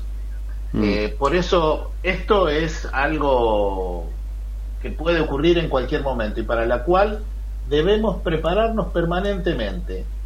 Y en eso, y en eso, el primer eh, indicador de la preparación son las alertas meteorológicas. Ujú. Sí. O sea, es que quería preguntarte con relación a esto, porque digo, o- ojalá que a, a veces hay que aprender desde el dolor, ¿viste? De- desde el desastre. Creo Sí, que señor. nos hemos acostumbrado a no darle bola, sinceramente te lo digo, a, la- a la- a las alertas que emite el servicio meteorológico. ¿Viste? Te, te dan una alerta amarilla, una alerta naranja y la gente hace lo que quiere. Pero también, de alguna manera, me parece que las autoridades tampoco nos han como apretado de alguna manera para decir, ojo, che, a ver, hagan esto. Lo que pasó acá en Buenos Aires con la brecha. Estuvimos, vos viste, que yo en TN, tu- yo desde las 5 de la tarde con, con este, eh, Marina Fernández avisando que se venía este desastre. Igual se hizo la brecha. Y bueno, digo, en, en algún momento hay que decir basta, por más que eh, te la estés jugando y eso produzca un daño económico, pero digo, lo primero está la, la salud de la gente, ¿no? Eh, ya lo hemos hablado también en alguna otra ocasión. Eh, ¿Cuánto es el nivel el de errores en las alertas por tornado en los Estados Unidos? Y le erran en un 75%. Solo el 25% de las alertas por tornado en Estados Unidos se cumplen. Pero yo no he visto ningún americano descreer de las alertas por tornado. ¿Por qué? Claro. Porque han tenido muertos. Claro. Porque las sufren de manera persistente. Entonces, es eh, una cuestión cultural también. Así como cuando Exacto. surge una discusión y tenemos 50, 45 millones de técnicos, 45 millones de economistas, hay 45 millones de meteorólogos que están opinando muchas veces del desconocimiento, muchas veces del, eh, de- de- como el síndrome de Dunning-Kruger, ese que uno cree que sabe más que el experto. Bueno, y lamentablemente eso termina con, con estas consecuencias. Y lamentablemente, lamentablemente, eh, acá la responsabilidad eh, fue de algunos funcionarios en no tomar en serio estas alertas y en no respetar, por ejemplo, muy probablemente, lo estoy hablando desde eh, un análisis de gestión del riesgo que hago, eh, de las estructuras que no están construidas de acuerdo a las normativas argentinas, por ejemplo, eh, referidas a la intensidad del viento. ¿Qué carga debe tener que soportar una estructura eh, referida a la intensidad del viento? Entonces, eh, estaba escuchando recién, desastre natural. No, señores, esto no fue un desastre natural. Así como un terremoto no mata, lo que te mata es una casa que se cae porque está mal construida. Claro. Acá el problema son las viviendas o los galpones que no tienen techo firme o que están construidos de una manera que no es la correcta, eh, falta de, bueno, debilidad en el arbolado público, eh, pero eso es una constante en cualquier lugar del planeta, pero lo que no es perdonable que no se hayan tomado las medidas del caso, sabiendo que estaba ocurriendo, que estaba por ocurrir. Mauricio Saldívar, es un placer para mí. Raúl Vázquez te saluda de este lado. Eh, Hola, Raúl. Vos sabés que yo te escuchaba y esta mañana planteábamos la posibilidad de tener de alguna forma, no sé si, si, si esto ya funciona así o si no, pero tener un protocolo meteorológico, algo bien serio a lo cual la gente le lleve la punta y que realmente sea respetado y respetable. Y más allá de eso, yo quería ahondar, y, y sin, obviamente, no te quiero comprometer y mucho menos, pero me gustaría saber cuál es tu mirada respecto de, porque a ver, la meteorología ha avanzado muchísimo, hemos salido de aquellos abuelos que te decían dichos, viste, este, Rosa dicera, bon tempo se espere, todo ese, tipo, ese tipo de cosas increíbles que tienen que ver con la tradición. Hemos salido de eso a un servicio, este, o a una meteorología que ha avanzado sin ninguna duda y que ha logrado anti- anticipar un montón de cuestiones. Ahora, en este sentido, si vos tuvieras que juzgar o catalogar o, hablar del Servicio Meteorológico Nacional, ¿qué podrías decirnos? ¿Es, es- es creíble? ¿Está actualizado? Este, hay seguramente buenos profesionales, pero digo, ¿qué, qué, qué nos puedes decir respecto del Servicio Meteorológico Nacional? Eh, mira, el Servicio Meteorológico Nacional argentino siempre se caracterizó por ser un servicio meteorológico avanzada, pero toda, de- desde que yo soy meteorólogo hace más de 30 años, casi 40 ya, siempre el director del Servicio Meteorológico Nacional de Argentina ha sido o vicepresidente o en este caso ahora presidente de la Organización Meteorológica Mundial. Ajá. Con lo cual te está diciendo Claro. Eh, la importancia que tiene el servicio meteorológico argentino. Venía gente de toda Latinoamérica a estudiar a Buenos Aires, Mira. meteorología, porque era el único lugar donde se estudiaba. eh, viene gente o venía gente a hacer revisar su instrumental. Yo fui jefe del sector instrumental del Servicio Meteorológico Argentino y todo, toda Latinoamérica enviaba sus instrumentos aquí. Eh, la- el personal está altamente capacitado, se le está proveyendo de equipamiento cada vez más moderno, pero el problema no es el Servicio Meteorológico Nacional, probablemente el problema sea eh, la comunicación del riesgo. Ok, claro. Exacto. Gustavo, Totalmente. Gustavo me va a dar las razones de esto porque ese es el tema. La comunicación del riesgo es ¿Se cortó? A ver, creo que sí, se cortó una- nuevamente. Que- bueno, las comunicaciones, ¿no? Tiene que Pero es ver con, esto que, que dice Mauricio, a ver si, si podemos. Sí, estamos intentando retomar. La comunicación del riesgo, ¿no? La, comunicación y el respeto. Eh, Porque si no, si tenemos las alertas y nadie le va a dar pelota. Claro, claro, claro. Pero, y no solamente es el problema que nosotros, los ciudadanos de a pie, no le demos pelota. Para eso están las autoridades. Ahí está nuevamente conectado Mauricio, Agus. Me, me- me- me parece interesantísimo esto, Mauricio, el tema de eh, la comunicación y el respeto de la comunicación, y como vos bien decís, no solo por parte nuestra, sino por aquel que tiene que hacer cumplir Claro. la, la- la orden. Digamos. Si hay una alerta naranja o roja y tenés que volver a tu casa, bueno, ahí para eso están las autoridades para mandarte a tu casa, Claro. digo, si no querés. Exacto, exacto. No, no vale la pena, no vale, no, no vale de nada que yo tenga los mejores equipamientos y el personal más experto en pronosticar, como sucedió en este caso. Claro. Se informó todo y nadie le dio bola, lamentablemente fue así. Qué bárbaro. Entonces, un sistema Yo de decía, Mauricio, no es, solo es muy loco.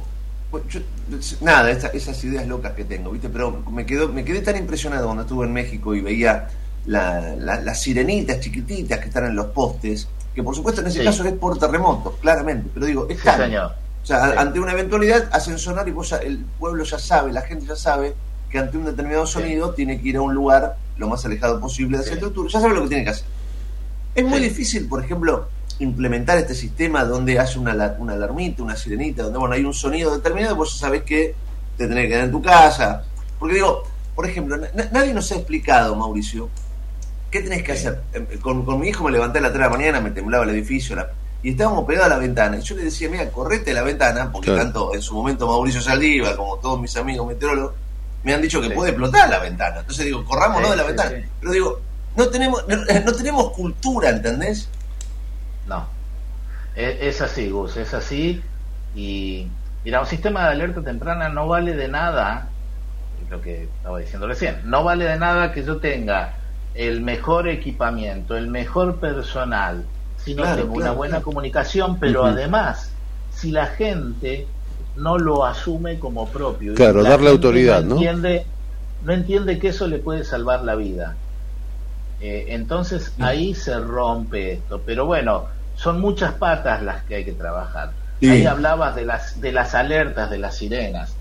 Eh, Yo estuve trabajando casi 10 años en La Plata después de, de- de- de la inundación y uno de los proyectos Sí. era poner eh, alarmas, eh, sirenas para avisar. Pero bueno, es, es bastante complejo, no es tan sencillo. Eh, en- ha habido casos en que se han eh, hecho sonar mal las alarmas, las sirenas, y ha sido un problema grande. Mm. Pero hay otras soluciones tecnológicas que nos permiten ahora poder tener una sensación más de cercanía con la gente.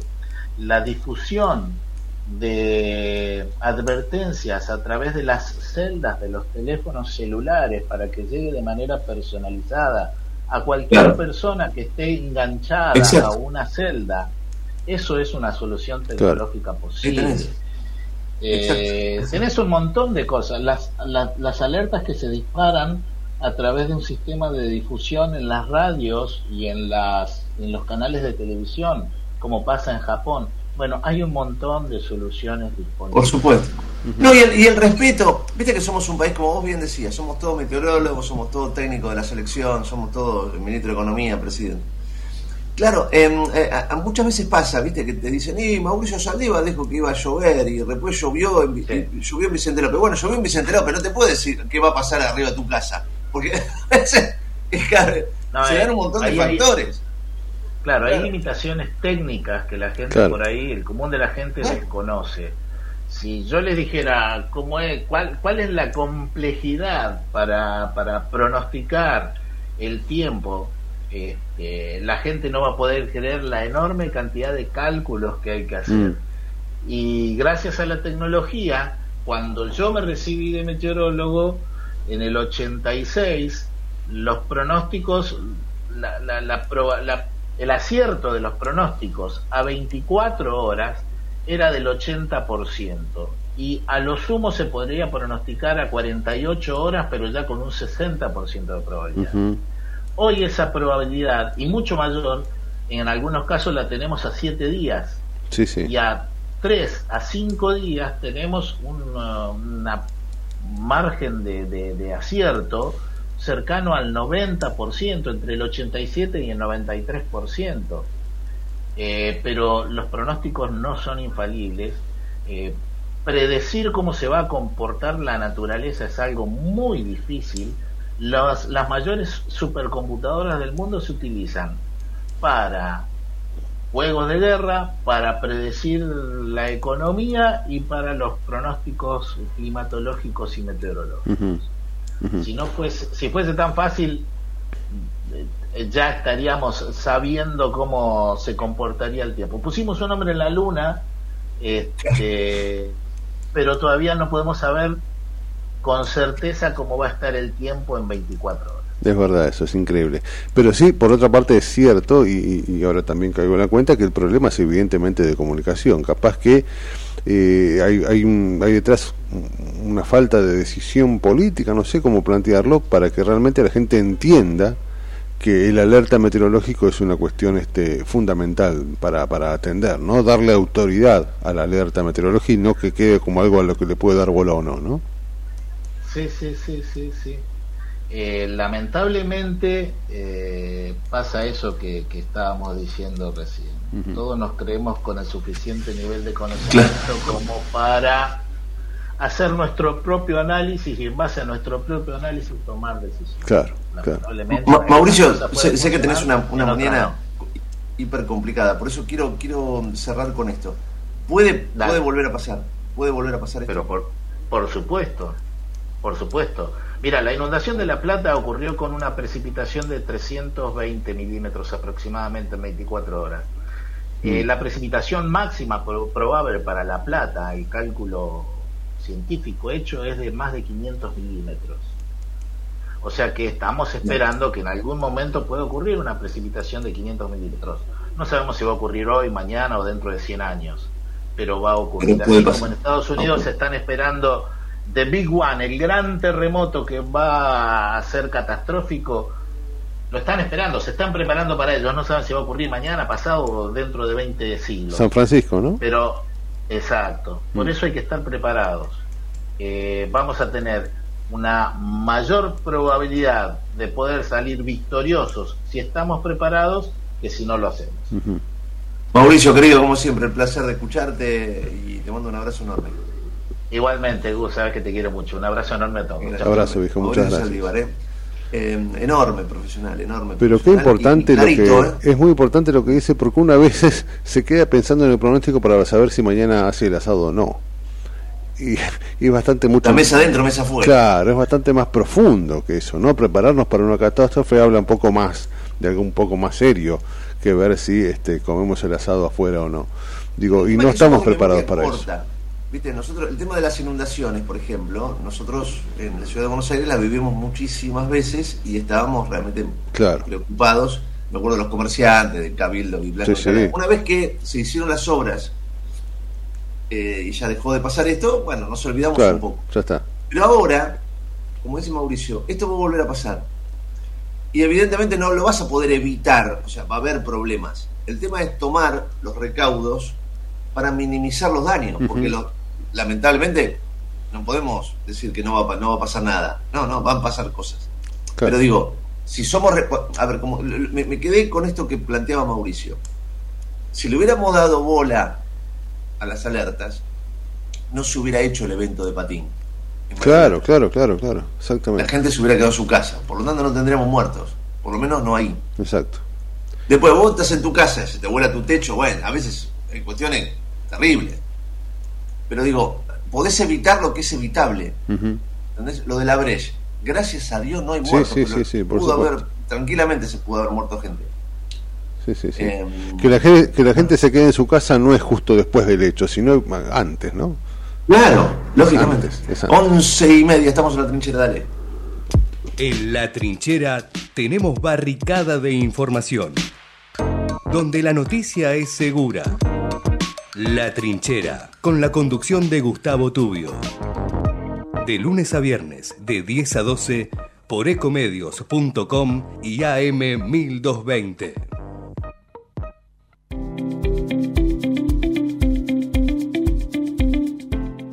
La Subsecretaría de Educación continúa con las propuestas pedagógicas para los establecimientos del distrito. Esta iniciativa busca mejorar la experiencia del aprendizaje y contribuir en la calidad educativa de los chicos merlenses. Las escuelas del distrito pueden solicitar estas actividades en la Subsecretaría de Educación ubicada en Juncali y Riobamba o por mail a merloeducación.gmail.com Gobierno del Pueblo de Merlo, Intendencia Menéndez. ¿Sabías que todos los accidentes por inhalación de monóxido de carbono son evitables? Chequea que la llama de tus artefactos sea siempre azul. No olvides ventilar los ambientes de tu hogar todos los días, verificando que las rejillas cuenten con salida al exterior y las ventilaciones no estén tapadas ni sucias. Y controla las instalaciones internas con un gasista matriculado. Con estos consejos, proteges a tu familia. Metrogas, damos calor. En Ezeiza sumamos 100 patrulleros nuevos para la prevención del delito. Con más seguridad, seguimos para adelante. Ezeiza Municipio. Gestión Gastón Granados. En Provincia ART estamos con vos, con tu pyme. Estamos con quienes generan trabajo y con quienes lo cuidan. Consulta con tu productor o productora de seguros o ingresa a provinciaart.com.ar barra pymes. Cotiza y mejora tus costos con un plan a la medida de tu realidad. Provincia ART, la aseguradora de riesgos del trabajo del Grupo Provincia. Superintendencia de Riesgos de Trabajo para consultas y reclamos comunicate al 0800 666 www.argentina.gov.ar barra SRT. En el 2023, Almirante Brown cumple 150 años y lo festejamos con obras históricas como los pasos bajo nivel de San Martín, Calzada y Longchamps, el viaducto de Ruta 4 y Rotonda Los Pinos, el primer edificio de aulas y la estación de trenes de la universidad y la nueva avenida Capitán Olivera. En este nuevo aniversario, seguimos trabajando por el Brown que soñamos y que nos merecemos. Todos somos Brown. Tenés una app para hacer todo con tu plata que además tiene atención por WhatsApp las 24 horas. Hermoso, ¿no? Descarga la app de Alicia y tenés tu cuenta MUB gratis. Tenés un chat siempre online y respuestas cuando lo necesitas. Tenés Galicia. Esta comunicación no tiene carácter de asesoramiento o recomendación por parte de Banco Galicia para seguir alguna acción específica sujeta a aprobación de requisitos legales y comerciales, bases y condiciones en www.galicia.ar. ¿Qué es lo que hace a este municipio distinto? ¿Será su salud y que nos cuidamos entre todos? ¿Los parques y el deporte? ¿Será que vivimos rodeados de verde? Sí, porque la calidad de vida hace todo distinto. San Isidro, municipio. Si suena así, hay quienes la pasan mal. Mejor que suene así. En estas fiestas, Pirotecnia Cero. municipio de Morón. Corazón del Oeste. Ingresá a Edesur, cambia a factura digital y colabora con el medio ambiente reduciendo tu consumo de papel. Es un pequeño gran cambio para un mundo más sustentable. Adherite en edesur.com.ar o en la app Edesur en tu celular. Rosario, tu punto de encuentro todo el año. Conoce todo lo que podés hacer en la ciudad en www.rosario.tour.ar. En Ituzaingó trabajamos todos los días para ofrecerte un sistema de salud local, gratuito y de calidad. ¿Ya conoces el Centro de Diagnóstico Municipal? Un espacio gratuito de atención médica preventiva para el cuidado de tu salud. Laboratorio, radiologías, mamografías, ecografías y mucho más. Conoce más ingresando a miituzaingó.gov.ar. La salud en tu ciudad.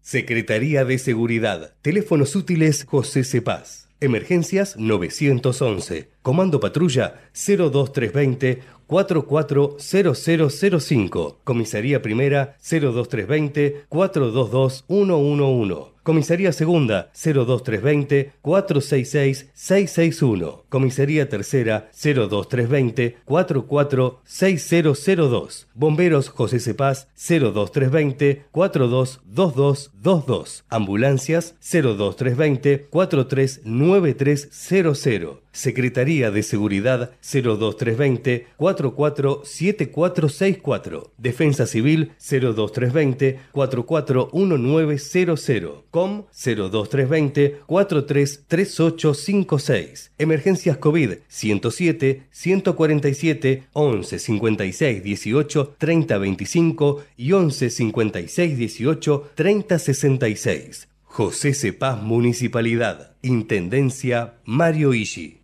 Si querés emprender, abrir un comercio, empresa o industria, en 3 de febrero sos bienvenido. Te decimos gracias. El costo para habilitar acá es cero, como lo escuchaste.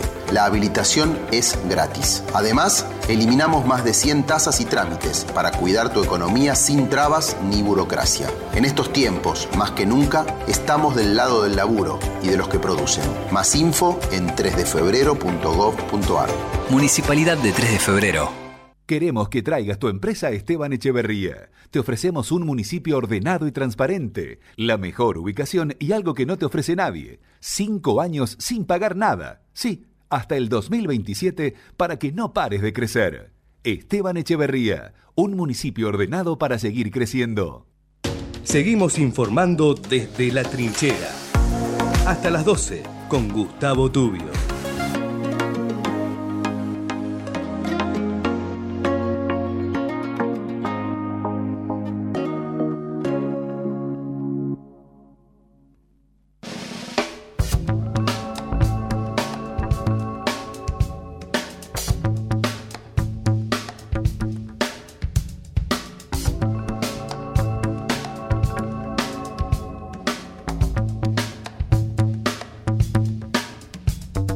Once y 36 abrimos la trinchera deportiva. ¿Cómo va Agustín? A, a un año, ¿eh? A un año de uno de los momentos más felices de la historia Qué del lindo, por Dios, qué lindo, qué lindo, qué lindo. Qué lindo. Qué lindo a- haber, haberlo vivido y seguir recordando. Usted sabe que me fui, me fui a ver las dos películas para, para, dos festejar. Sí, me fui la semana pasada, me fui a ver tanto El Hijo Creer como Muchachos. Este, No creo que haya llorado, gordo. eh, lloré, lloré, lloré, es hermoso. Llorar por el fútbol es una de las cosas más lindas que uno, que uno puede vivir. Muy lindo, sí, sí, sí. ¿Cómo va Agustín? Hola Gustavo, hola Raúl, ¿cómo están? ¿Todo Mi bien? amigo querido, ¿cómo le va? Muy bien, muy bien. Eh, por suerte. Así, vi las dos películas. ¿Cómo están las dos películas? ¿Están Se complementan, le digo la verdad, se complementan. Eh, una es más parecida a la, a la- a la vieja Héroes que vimos hace un treinta y pico de años, que habla más Sí, de, buena, de- esa es muy buena esa película. Claro, habla más de la de lo que sucedió con la mirada desde Argentina y la otra está encarada básicamente desde la mirada de los hinchas, ¿no? Con un montón de imágenes este, que emocionan y que acompañan lo que lo que va sucediendo en, en la cancha, ¿no? Se complementan, la verdad que está está muy bien, está muy bien. Yo recomiendo las dos, ¿eh? Las dos están muy buenas. Sí, ok, sí, sí, sí. Lo voy a- lo voy a tener en cuenta. Pero bueno, también estamos a un año de salir campeón del mundo, pero el fútbol sigue Así progresando. Hoy se dio el sorteo de la Champions League de los octavos de final. Juega Ah, mira. el Porto frente a, al Arsenal, un Uh. cruce interesante. Después Napoli y Barcelona. Napoli sería- Barcelona, también lindo, Sí, ¿eh? Partido, Lindo partido. eh, Digo Armando Maradona, el PSG contra la Real Sociedad, por favor, Real Sociedad. Aguante los vascos, sí, sí. Aguante los vascos. El Inter frente al Atlético de Madrid, que creo que es una de las más Uh, peleadas. tremendo partido. Y después PSV frente a Borussia Dortmund, que yo creo que Borussia Dortmund tiene una chance para clasificar a los cuartos de final, aunque es un equipo que le gusta, va, le gusta, no es que a nadie le gusta, ¿no? Pero tiene la mala suerte Sí, de- no es muy copero, ¿no? La verdad que no es muy copero. Tiene una Champions que la ganó en el 97, llegó a la final del 2013, cuando frente al Bayern y bueno, eliminó al Real Madrid en semifinales en esa Champions con cuatro goles de Lewandowski en la ida, pero es un equipo que no tiene mucha suerte en copas internacionales, tampoco en la Bundesliga, o sea, no tiene suerte en casi ningún lado, pero bueno. Después vamos para Lazio frente al Bayern Múnich, que yo creo que no, no, no hace falta decir mucho más, ¿no? Creo Sí, que sin duda. quién va a clasificar. El Copenhague frente al Manchester City, la verdad que el Manchester City Oh, la tiene bastante barata. fácil. Y el Leipzig frente al Real Madrid, una cosa increíble. Los dos equipos con 18 puntos se, se enfrentan a los peores segundos. Va, no sé si los peores segundos, pero los peores equipos Sí. clasificados. Pero Sí, bueno, sí, sí, sí. así así va a quedar. Me, quedo, me quedo pensando en eh, el Inter contra eh, el Atlético es este uno de los partidos más lindos me parece ¿eh? o más parejos donde no se sabe qué pueda pasar no la autora contra el Cholo. Es el partido más peleado, creo, de la. Es la llave más peleada de lo que serían Me los octavos final. sí. También va- Napoli y Barcelona es bastante sí interesante. también es verdad Sí, Aunque sí, el sí. Napoli bajó mucho el nivel, pero el Barça tiene esas cosas que, que a veces se le complican esos partidos. Sí, no termina de redondear este un equipo completo, ¿eh? no termina, termina de ser un equipo todavía, me parece. Exactamente. Y después, bueno. Muy bien. A ver, en, en el ámbito local, Sí. eh, Central es campeón. Central es campeón. la Liga, y el- no. sé si el jueves o el viernes se juega un, un- un enorme partido. ¿eh? River tiene otra final contra, contra Central, ¿no? Tiene otra- Exactamente, tiene otra final contra Central, tiene final también contra Estudiantes. Y si le gana Central, jugaría la Supercopa Internacional frente a Talleres. Si la gana Central, la- el trofeo de campeones, lo jugaría frente a Rosario Central de vuelta, ¿no? Sería River Rosario, si es que Rosario sale campeón del trofeo de campeones. Se llama Internacional. Copa. La Supercopa Internacional, sí. En, e- en, e- ¿Y por qué? Supercopa- Internacional, sí. Y porque se juega, no se juega en Argentina, se juega en, en, en Arabia Saudí. No, en Cat- va, se juega en Abu Dhabi. No tenía esa copa, ¿dónde salió esa copa? Porque me inventaron hoy a la mañana. Yo, yo me vuelvo loco, ¿sabes que me confundo? Es mucho, chicos. Metropolitano, Nacional y Libertadores, no jodas más. Pero mire, mire, mire. El año pasado, va, en realidad este año, Boca y Racing jugaron en Abu Dhabi la Supercopa Internacional que Tiene la ganó razón, Racing. sí, tiene razón. ¿Y quién, por qué se llega ahí? No, no, no entiendo. Sería, sería el primero de la tabla anual contra el segundo de la tabla anual o el campeón de la Copa, la, el, el campeón del trofeo de campeones. Claro. Es una cosa rarísima que sí. preferiblemente. No sé, el fútbol argentino la verdad que está demasiado raro, pero bueno. Pero aparte, en, en- en ese trofeo, por ejemplo, un River Talleres. Jugalo, querés jugar en un lugar neutral, jugá, qué sé Sí. yo, Ah, Chubut. Claro, andate a, a San- a Santiago, no a Abu Dhabi. Mirá lo que es la, lo que es la plata, ¿no? Cómo mueve este. qué va. Pero bueno, es así. Después Argentina también campeón en Qatar, todo, o sea, se juega todo en países muy raros, Sí, donde sí, la, sí, la sí. plata se hace se hace estar, ¿no? Eh, sí, eh, eh, Pero de- bueno. debe ser el capricho de un jeque que dice quiero ver a River y tráemelo y sabes qué bueno poner una copia ahí donde me lo traen este es muy loco es muy loco muy- la- Ahora, ¿por qué un, un- un jeque no se, no se encapricha conmigo, que me quiere ver y darme plata? Yo a mí me diría feliz. no estaría mal no estaría mal que se haga este Pero- programa desde Dubái ¿no? Los Claro. lo- los jeques no, no ven TN. Claro. Ojalá que en el Bueno, 3 TN. Él se ve en todos lados, Sonso. Qué bueno, grande. escúcheme. eh, tenemos otra cosa ahí en el, en el tintero que quería no que se quedó Mauricio Macri se quedó sin juguete Ah, eso, sin lo- chiche se claro, quedó de Riquelme. sí sí El máximo ídolo futbolísticamente hablando de Boca es el presidente de la institución del conjunto boquense. La verdad que para mí era bastante, no te digo obvio, pero para mí iba a ganar Riquelme, no sabía con tanta diferencia. mire usted Pero yo, no. yo imaginaba otra cosa ¿eh? o por lo menos algo mucho más parejo No, no, yo creo que era, para Bueno. mí, lo imaginaba más parejo como vos, pero para mí era obvio que iba a ganar. Ah, mire usted. Porque no creo que sea el momento para que Macri vuelva a Boca. Y además Riquelme lo hizo, tuvo muchos errores, pero, sabe- pero no se habla tanto de los aciertos. O sea, es el equipo más gana, de su gestión es el equipo más ganador en Argentina. Mm. Pero bueno, ha fallado en Copa Libertadores, aunque llegó a una final. sí llegó a la no final sí sí Llegó a una final y eso no es poco para nada. Sí. Está bien, habrá llegado por penales, todo lo Sí, lo que pasa es que comparativamente la, la gestión de Mauricio fue muchísimo más exitosa. A mí me sorprende, claro, eso me sorprende, porque tampoco fue hace cuatro, presidente, 40 ¿no? años, ¿viste? Eh, Mauricio lo, lo, lo llevó a la cúspide y no hace mucho tampoco, ¿no? Y es raro que, bueno, pero está bien. En ese momento Mauricio ni había sido presidente, ahora fue presidente de la nación. El- los tiempos han cambiado, Sí, yo creo que. sí, sí. Macri Pero cosas locas, cosas locas que pasan en el fútbol, ¿no? Eh, recién me mandaba un amigo de Boca Mm. y me dice, ¿cómo estás festejando? ¿no? Yo digo, yo no tengo nada que ver con el mundo de Boca. O sea, ustedes voten a quien carajo quieran. Pero me dice, "Vos- la- los hinchas de River están festejando que ganó Riquelme y no Mauricio. Recibí mensajes muy, muy similares al suyo, este, loco, ¿no? de gente que están contentos, ¿no? Los antiboca decían. Eh, me, me, me han llegado un par ahí. eh, con lo mismo, como que nosotros, este, yo me hubiera asociado y lo hubiera votado a Riquelme, esa es la verdad, pero bueno. pero este, No, me ha que- llegado, me ha llegado. Agustín lo he hablado alguna que otra vez también. Eh, hasta ahora, hasta ahora, salvo el caso puntual de la brujita Verona Estudiante de La Plata, salvo ese caso muy puntual, que tampoco ha sido una gestión exitosísima, pero bueno, Sí, las sí, sí. cosas no le han ido mal y de hecho ha ganado. Sí, hizo un estadio, lo terminó. Por lo ha hecho cosas importantes. Digo, salvo la gestión de la Brujita Verón, en el resto de los casos donde grandes ídolos de los clubes llegaron a eh, lo máximo del poder dentro del club, al club le va mal. Tal cual. Bueno, el caso de. Pasarela es el más emblemático en ese sentido. Rela, sin lugar a duda, a la cabeza de los Sí, desastres sí, sí. deportivos. Bueno, Babington, Babington con Huracán, es verdad, es verdad. Sí, sí, sí. eh, bueno, las cosas no han funcionado. Es verdad. digo, bueno, qué Es verdad. Sí, pero como dice Agus, eh, ha tenido, se, se habla más de los supuestos fracasos que de los aciertos, ¿no? Uno habla más del Consejo de Fútbol, que parece un cabaret y demás, que los torneos que ha ganado, qué sé yo. No lo sé. Sí, yo creo que eso difiere mucho también lo que es Riquelme. En la gestión Riquelme se hablaba mucho de eso, de que se hablaba más de lo que había hecho mal que lo que había hecho bien. Sí. Que hizo bien varias cosas. Así que yo creo que para mí no es tan loco que sea presidente y no es tan loco que haya ganado. No sé si con tanta diferencia, pero Y tiene, mí, vio, o sea- vio- vio que Mauricio Macri tiene detrás ese halo de privatizador, donde a la gente del fútbol, Sí, yo, soy, yo además. soy uno de No, ellos, además, no que tiene que el Macri- fútbol sea privado, ¿vio?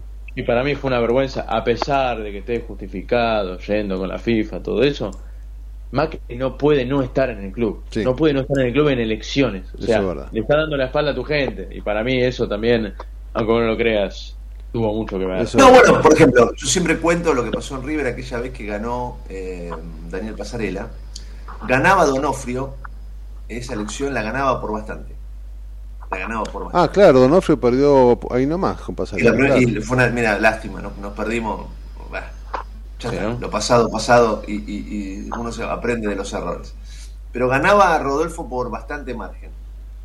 Y Pasarela, muy bien coachado, se paró en la puerta del club y te da- Claro. le daba la mano a la gente que entraba a votar. Claro. Y le decía, acompañame que vamos a sacar al club adelante, Sí, sí. Y la gente era Pasarela. El Vos- que te vos- estaba dando la mano era el campeón del mundo, el gran capitán. Era un tipo que te hizo llorar miles de veces en un campo de juego y que te decía, yo acá vengo a poner la sangre y había, de hecho había un cartelito con pasarela, ese sangre de River. Bueno, Sí, sí, sí, y la gente acuerdo. emocionada, gente que iba a votar a, que estaba convencida de votar a Donofrio, terminó votando a pasarela por eso, por el amor, por, por el... Por, Ahora, me- usted me va a ayudar a la leyenda, y me- terminó ganando por uno o dos votos. Sí, me acuerdo. ganando pasarela y terminamos como terminamos. Ahí usted me va a ayudar a hacer memoria. En ese en esa elección donde terminó ganando Pasarela, también estaba o, o vino después este Francesco le apoyando a Donofrio. Ya estaba, estaba empezando la relación, sí. Debería haber salido. Sí, bueno, pero insisto, lo tenías, lo tenías a pasarela diciéndote apoyame, qué sé yo, vamos a sacar adelante, lo de Aguilar es un desastre, vení, yo, Yo conozco a la gente que le hizo la campaña política en ese, en ese la campaña para las Yo elecciones. confunde el hincha cuando, cuando eh, confunde los porotos. O sea, una cosa es el ídolo deportivo y otra cosa es el dirigente. Sí, sí, coincido. coincido. Pueden ir de la mano, quizás sí. Hasta ahora, insisto, salvo el caso Verón, ha sido un desastre todo lo demás. Sí, Pero sí, bueno, sí. Eh, qué sé yo. No sé. Digo, y ojalá que les vaya bien, pero digo, es como- Pasarela ganó por seis votos las, ele- las Mirá elecciones vos. del 2009. Mirá vos. Seis votos. Entre- Seis y seis- te juro por Dios que e- e- ese día le cambió el voto a 200 personas Claro. o más, 300 personas. Pero mirá como por estaba- seis votos cambió el futuro y el destino por seis votos. Es increíble. Es increíble. es increíble. Es Increíble. realmente, es realmente Igual te digo, si, si Donofrio agarraba a River en el 2010, no sé si hubiera sido lo mismo. Si, cuando No, Donofrio no, agarra seguro que a no. River en el 2013, lo Seguro lleva no. Por supuesto, con el diario del lunes hubiera sido, no hubiera pasado lo que pasó. Sí, la herencia de Aguilar era. Te digo que Donofrio en esa, en esa primera, en ese primer gobierno hubiera sacado a River campeón. Pero no hubiera pasado lo que Claro, no se hubiera ido otra vez. El, el gobierno de Pasarela fue nefasto. Sí. Por supuesto, a ver, como, como ahora Milei. Digamos, Milei agarra, no agarra un país maravilloso, agarra No, un no, desastre. no se olviden de Aguilar, ¿eh? Aguilar le dejó un desastre a Pasarela. No, Aguilar. Sí, sí, es un desastre. Ahora, eh, eh, eh, Milei está agarrando un país que hecho, eh, está hecho un desastre y veremos a ver qué puede llegar a ser. Sí. Ojalá que lo saque adelante. Que no, digo, que no lleva al descenso. siempre- no hay que olvidar las cosas que uno recibe. Pasarela agarró un desastre. Lo que pasa es que no estaba preparado, ni muchísimo menos, para encabezar ese proceso de recuperación. Y no solamente no arregló nada, sino que empeoró las cosas. No Sí, solamente por el resultado final. Fue muy soberbio, ¿no? El desastre, la, la, la finanza de River, la política de River, las relaciones públicas, por donde mires, hizo todo un desastre. Sí, sí. Entonces, bueno, esto también hay que decirlo, ¿no? Eh, Agus, querido, abrazo enorme. Igualmente. Abrazo, amigo. Cuídese. Cuídense. 12 menos 10, estamos en la trinchera, dale. Seguimos informando desde la trinchera. Hasta las 12 con Gustavo Tubio.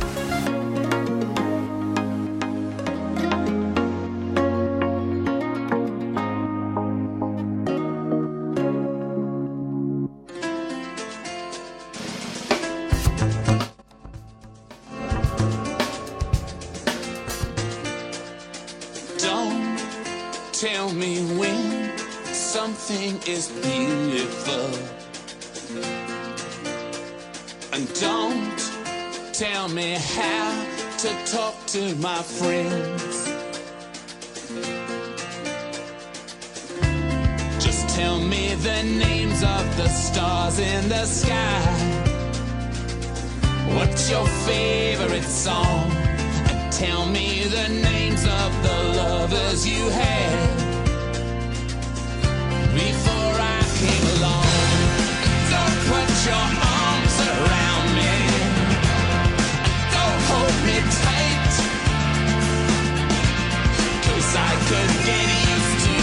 confusion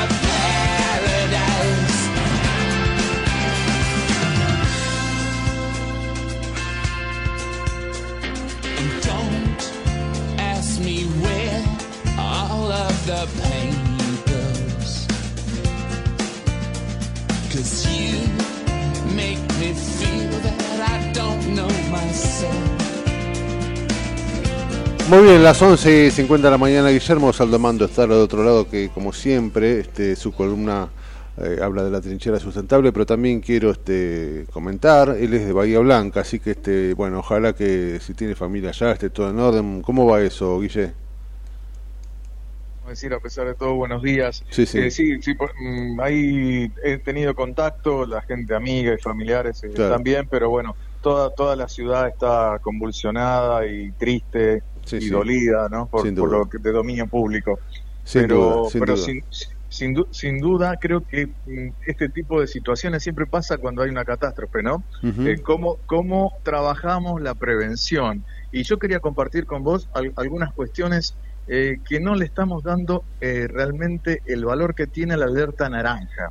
El alerta naranja en espacios públicos eh, es un peligro realmente Claro. real, ¿no? no es una tormentita, no es un pronóstico del tiempo que, que- que va a estar feo. Eso significa que no puede haber actividad al aire libre. Y Sin Exactamente. embargo, en, sin embargo eh, en la ciudad de Buenos Aires, eh, no sé, porque los dioses están de nuestro lado, por suerte no no, no pasó a mayores en cuanto a, a- a lamentar víctimas. Sí, sí, sí, bueno, hubo un árbol que cayó en el Gran Buenos Aires y bueno, falleció una mujer, pero eh, acá Podría haber sido peor, sin acá duda. se dieron fiestas al aire libre como si no pasara nada.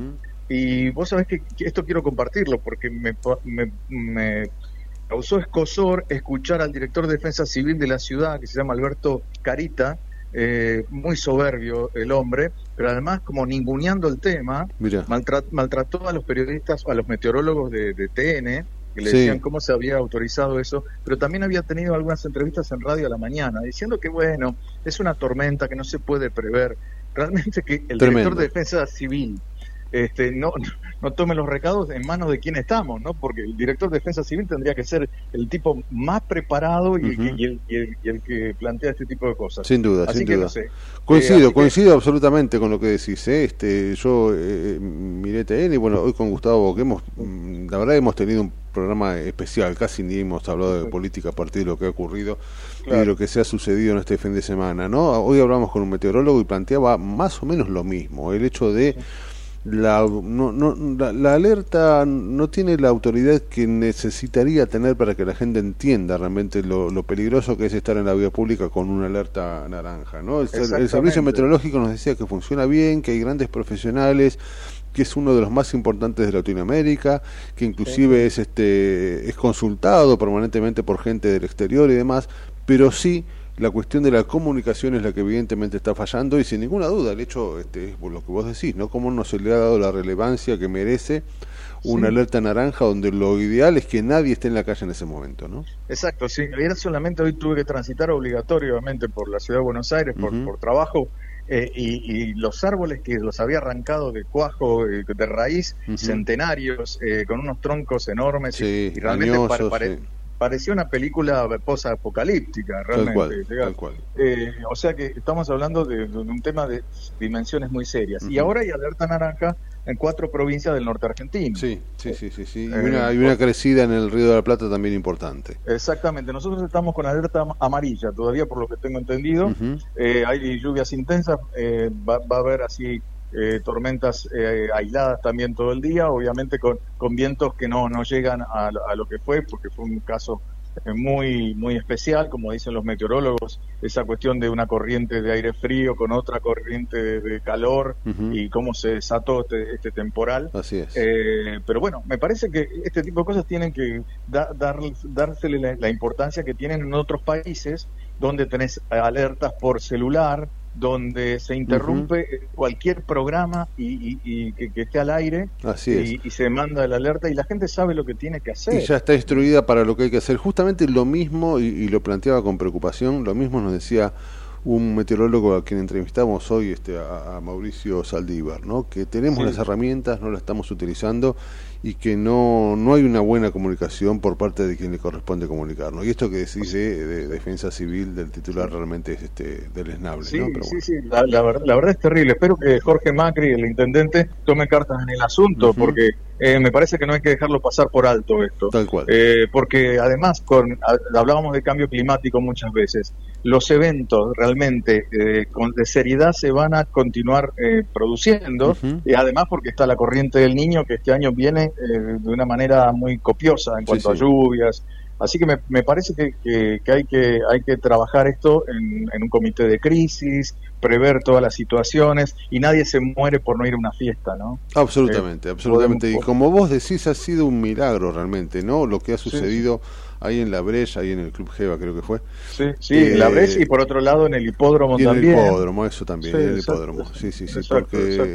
este, sinceramente mm, hemos, hemos tenido suerte, ¿no? Más allá de lo que ha ocurrido este Bueno, y en, ca- en el caso de Bahía Blanca, donde fue justamente un- una presentación de patín, pero todos los clubes en Bahía han sufrido algún tipo. El ti- tiro federal, por ejemplo, la cancha de hockey, estudiantes de Bahía Blanca, eh, la cancha auxiliar de básquet también se desmoronó, Qué bueno. en la tribuna de, de Olimpo, en la cancha de fútbol, cayó el, el tablero electrónico.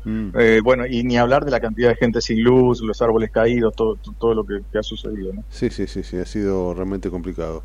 La, la verdad que, bueno, en principio me alegro mucho que tus amigos y tu familia eh, esté bien y, y en principio uno a veces ah, tiene- termina que agradecer en medio de la catástrofe, termina que a- agradeciendo eso, ¿no? Que, Sí, no, es, es horrible porque además al cortarse la luz, no hay internet, el, eh, se Claro. agotan las, bat- las baterías, no hay Claro. comunicación. Claro, claro. Así que, es, es- ojo, es cuando nosotros empezamos también a, a ver alguna cuestión de tecnología anterior.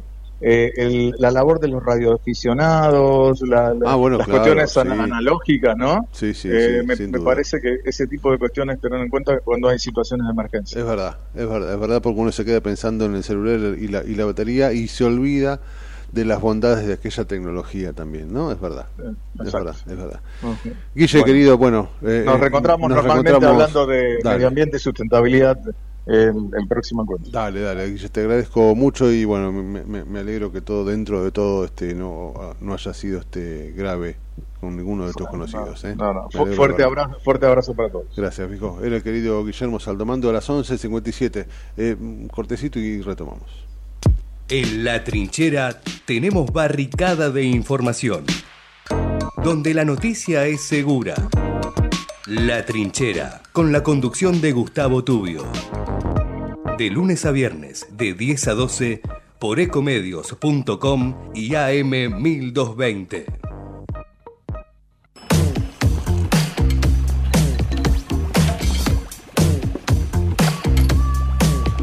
Muy bien, queda un minuto para irnos. Hace un ratito escuchábamos a los Rolling Stones de la mano de, de- de Javi.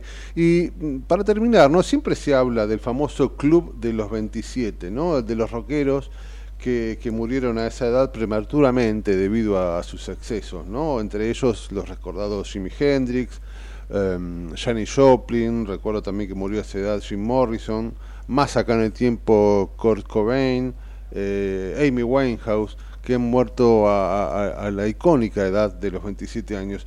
Hubo una época, la verdad, en que ser estrella de rock eh, significaba un riesgo de vida importante. Era una profesión donde no se podía prever la longevidad de, de- sus protagonistas. En el año 73, una revista británica que se llama Nimei, que muy muy muy rockera, hizo una encuesta que algunos dirán que bueno es una encuesta macabra, pero la hizo. Preguntó a sus lectores qué músico de rock tenía más posibilidades de morir durante el siguiente año y eh, hubo un ganador por una mayoría realmente abrumadora. El 90% de la gente dijo que que se moría ese año, el próximo año, o sea, en el 74, iba a ser Kate Richards. ¿Sabe qué? Hoy Kate Richards cumple 80 años. Digo, contra todo pronóstico, eh, ingresó al club de los 80, saliendo y traspasando el club de los 27. Nada, básicamente me- me parecía interesante esa anécdota que tiene que ver con uno de los enormes y más grandes íconos de la historia de- de- del rock. Un- no solo un guitarrista ejemplar, maravilloso y único, sino un personaje del rock tremendamente este, icónico ya a esta altura de- del partido. ¿no? Un Richard que al lado del otro ícono, eh, Mick Jagger, nos siguen este, abrumando con cosas maravillosas y que tiene que ver con, con un rock que no solo no se ha quedado en el tiempo, sino que ha avanzado sin ninguna duda.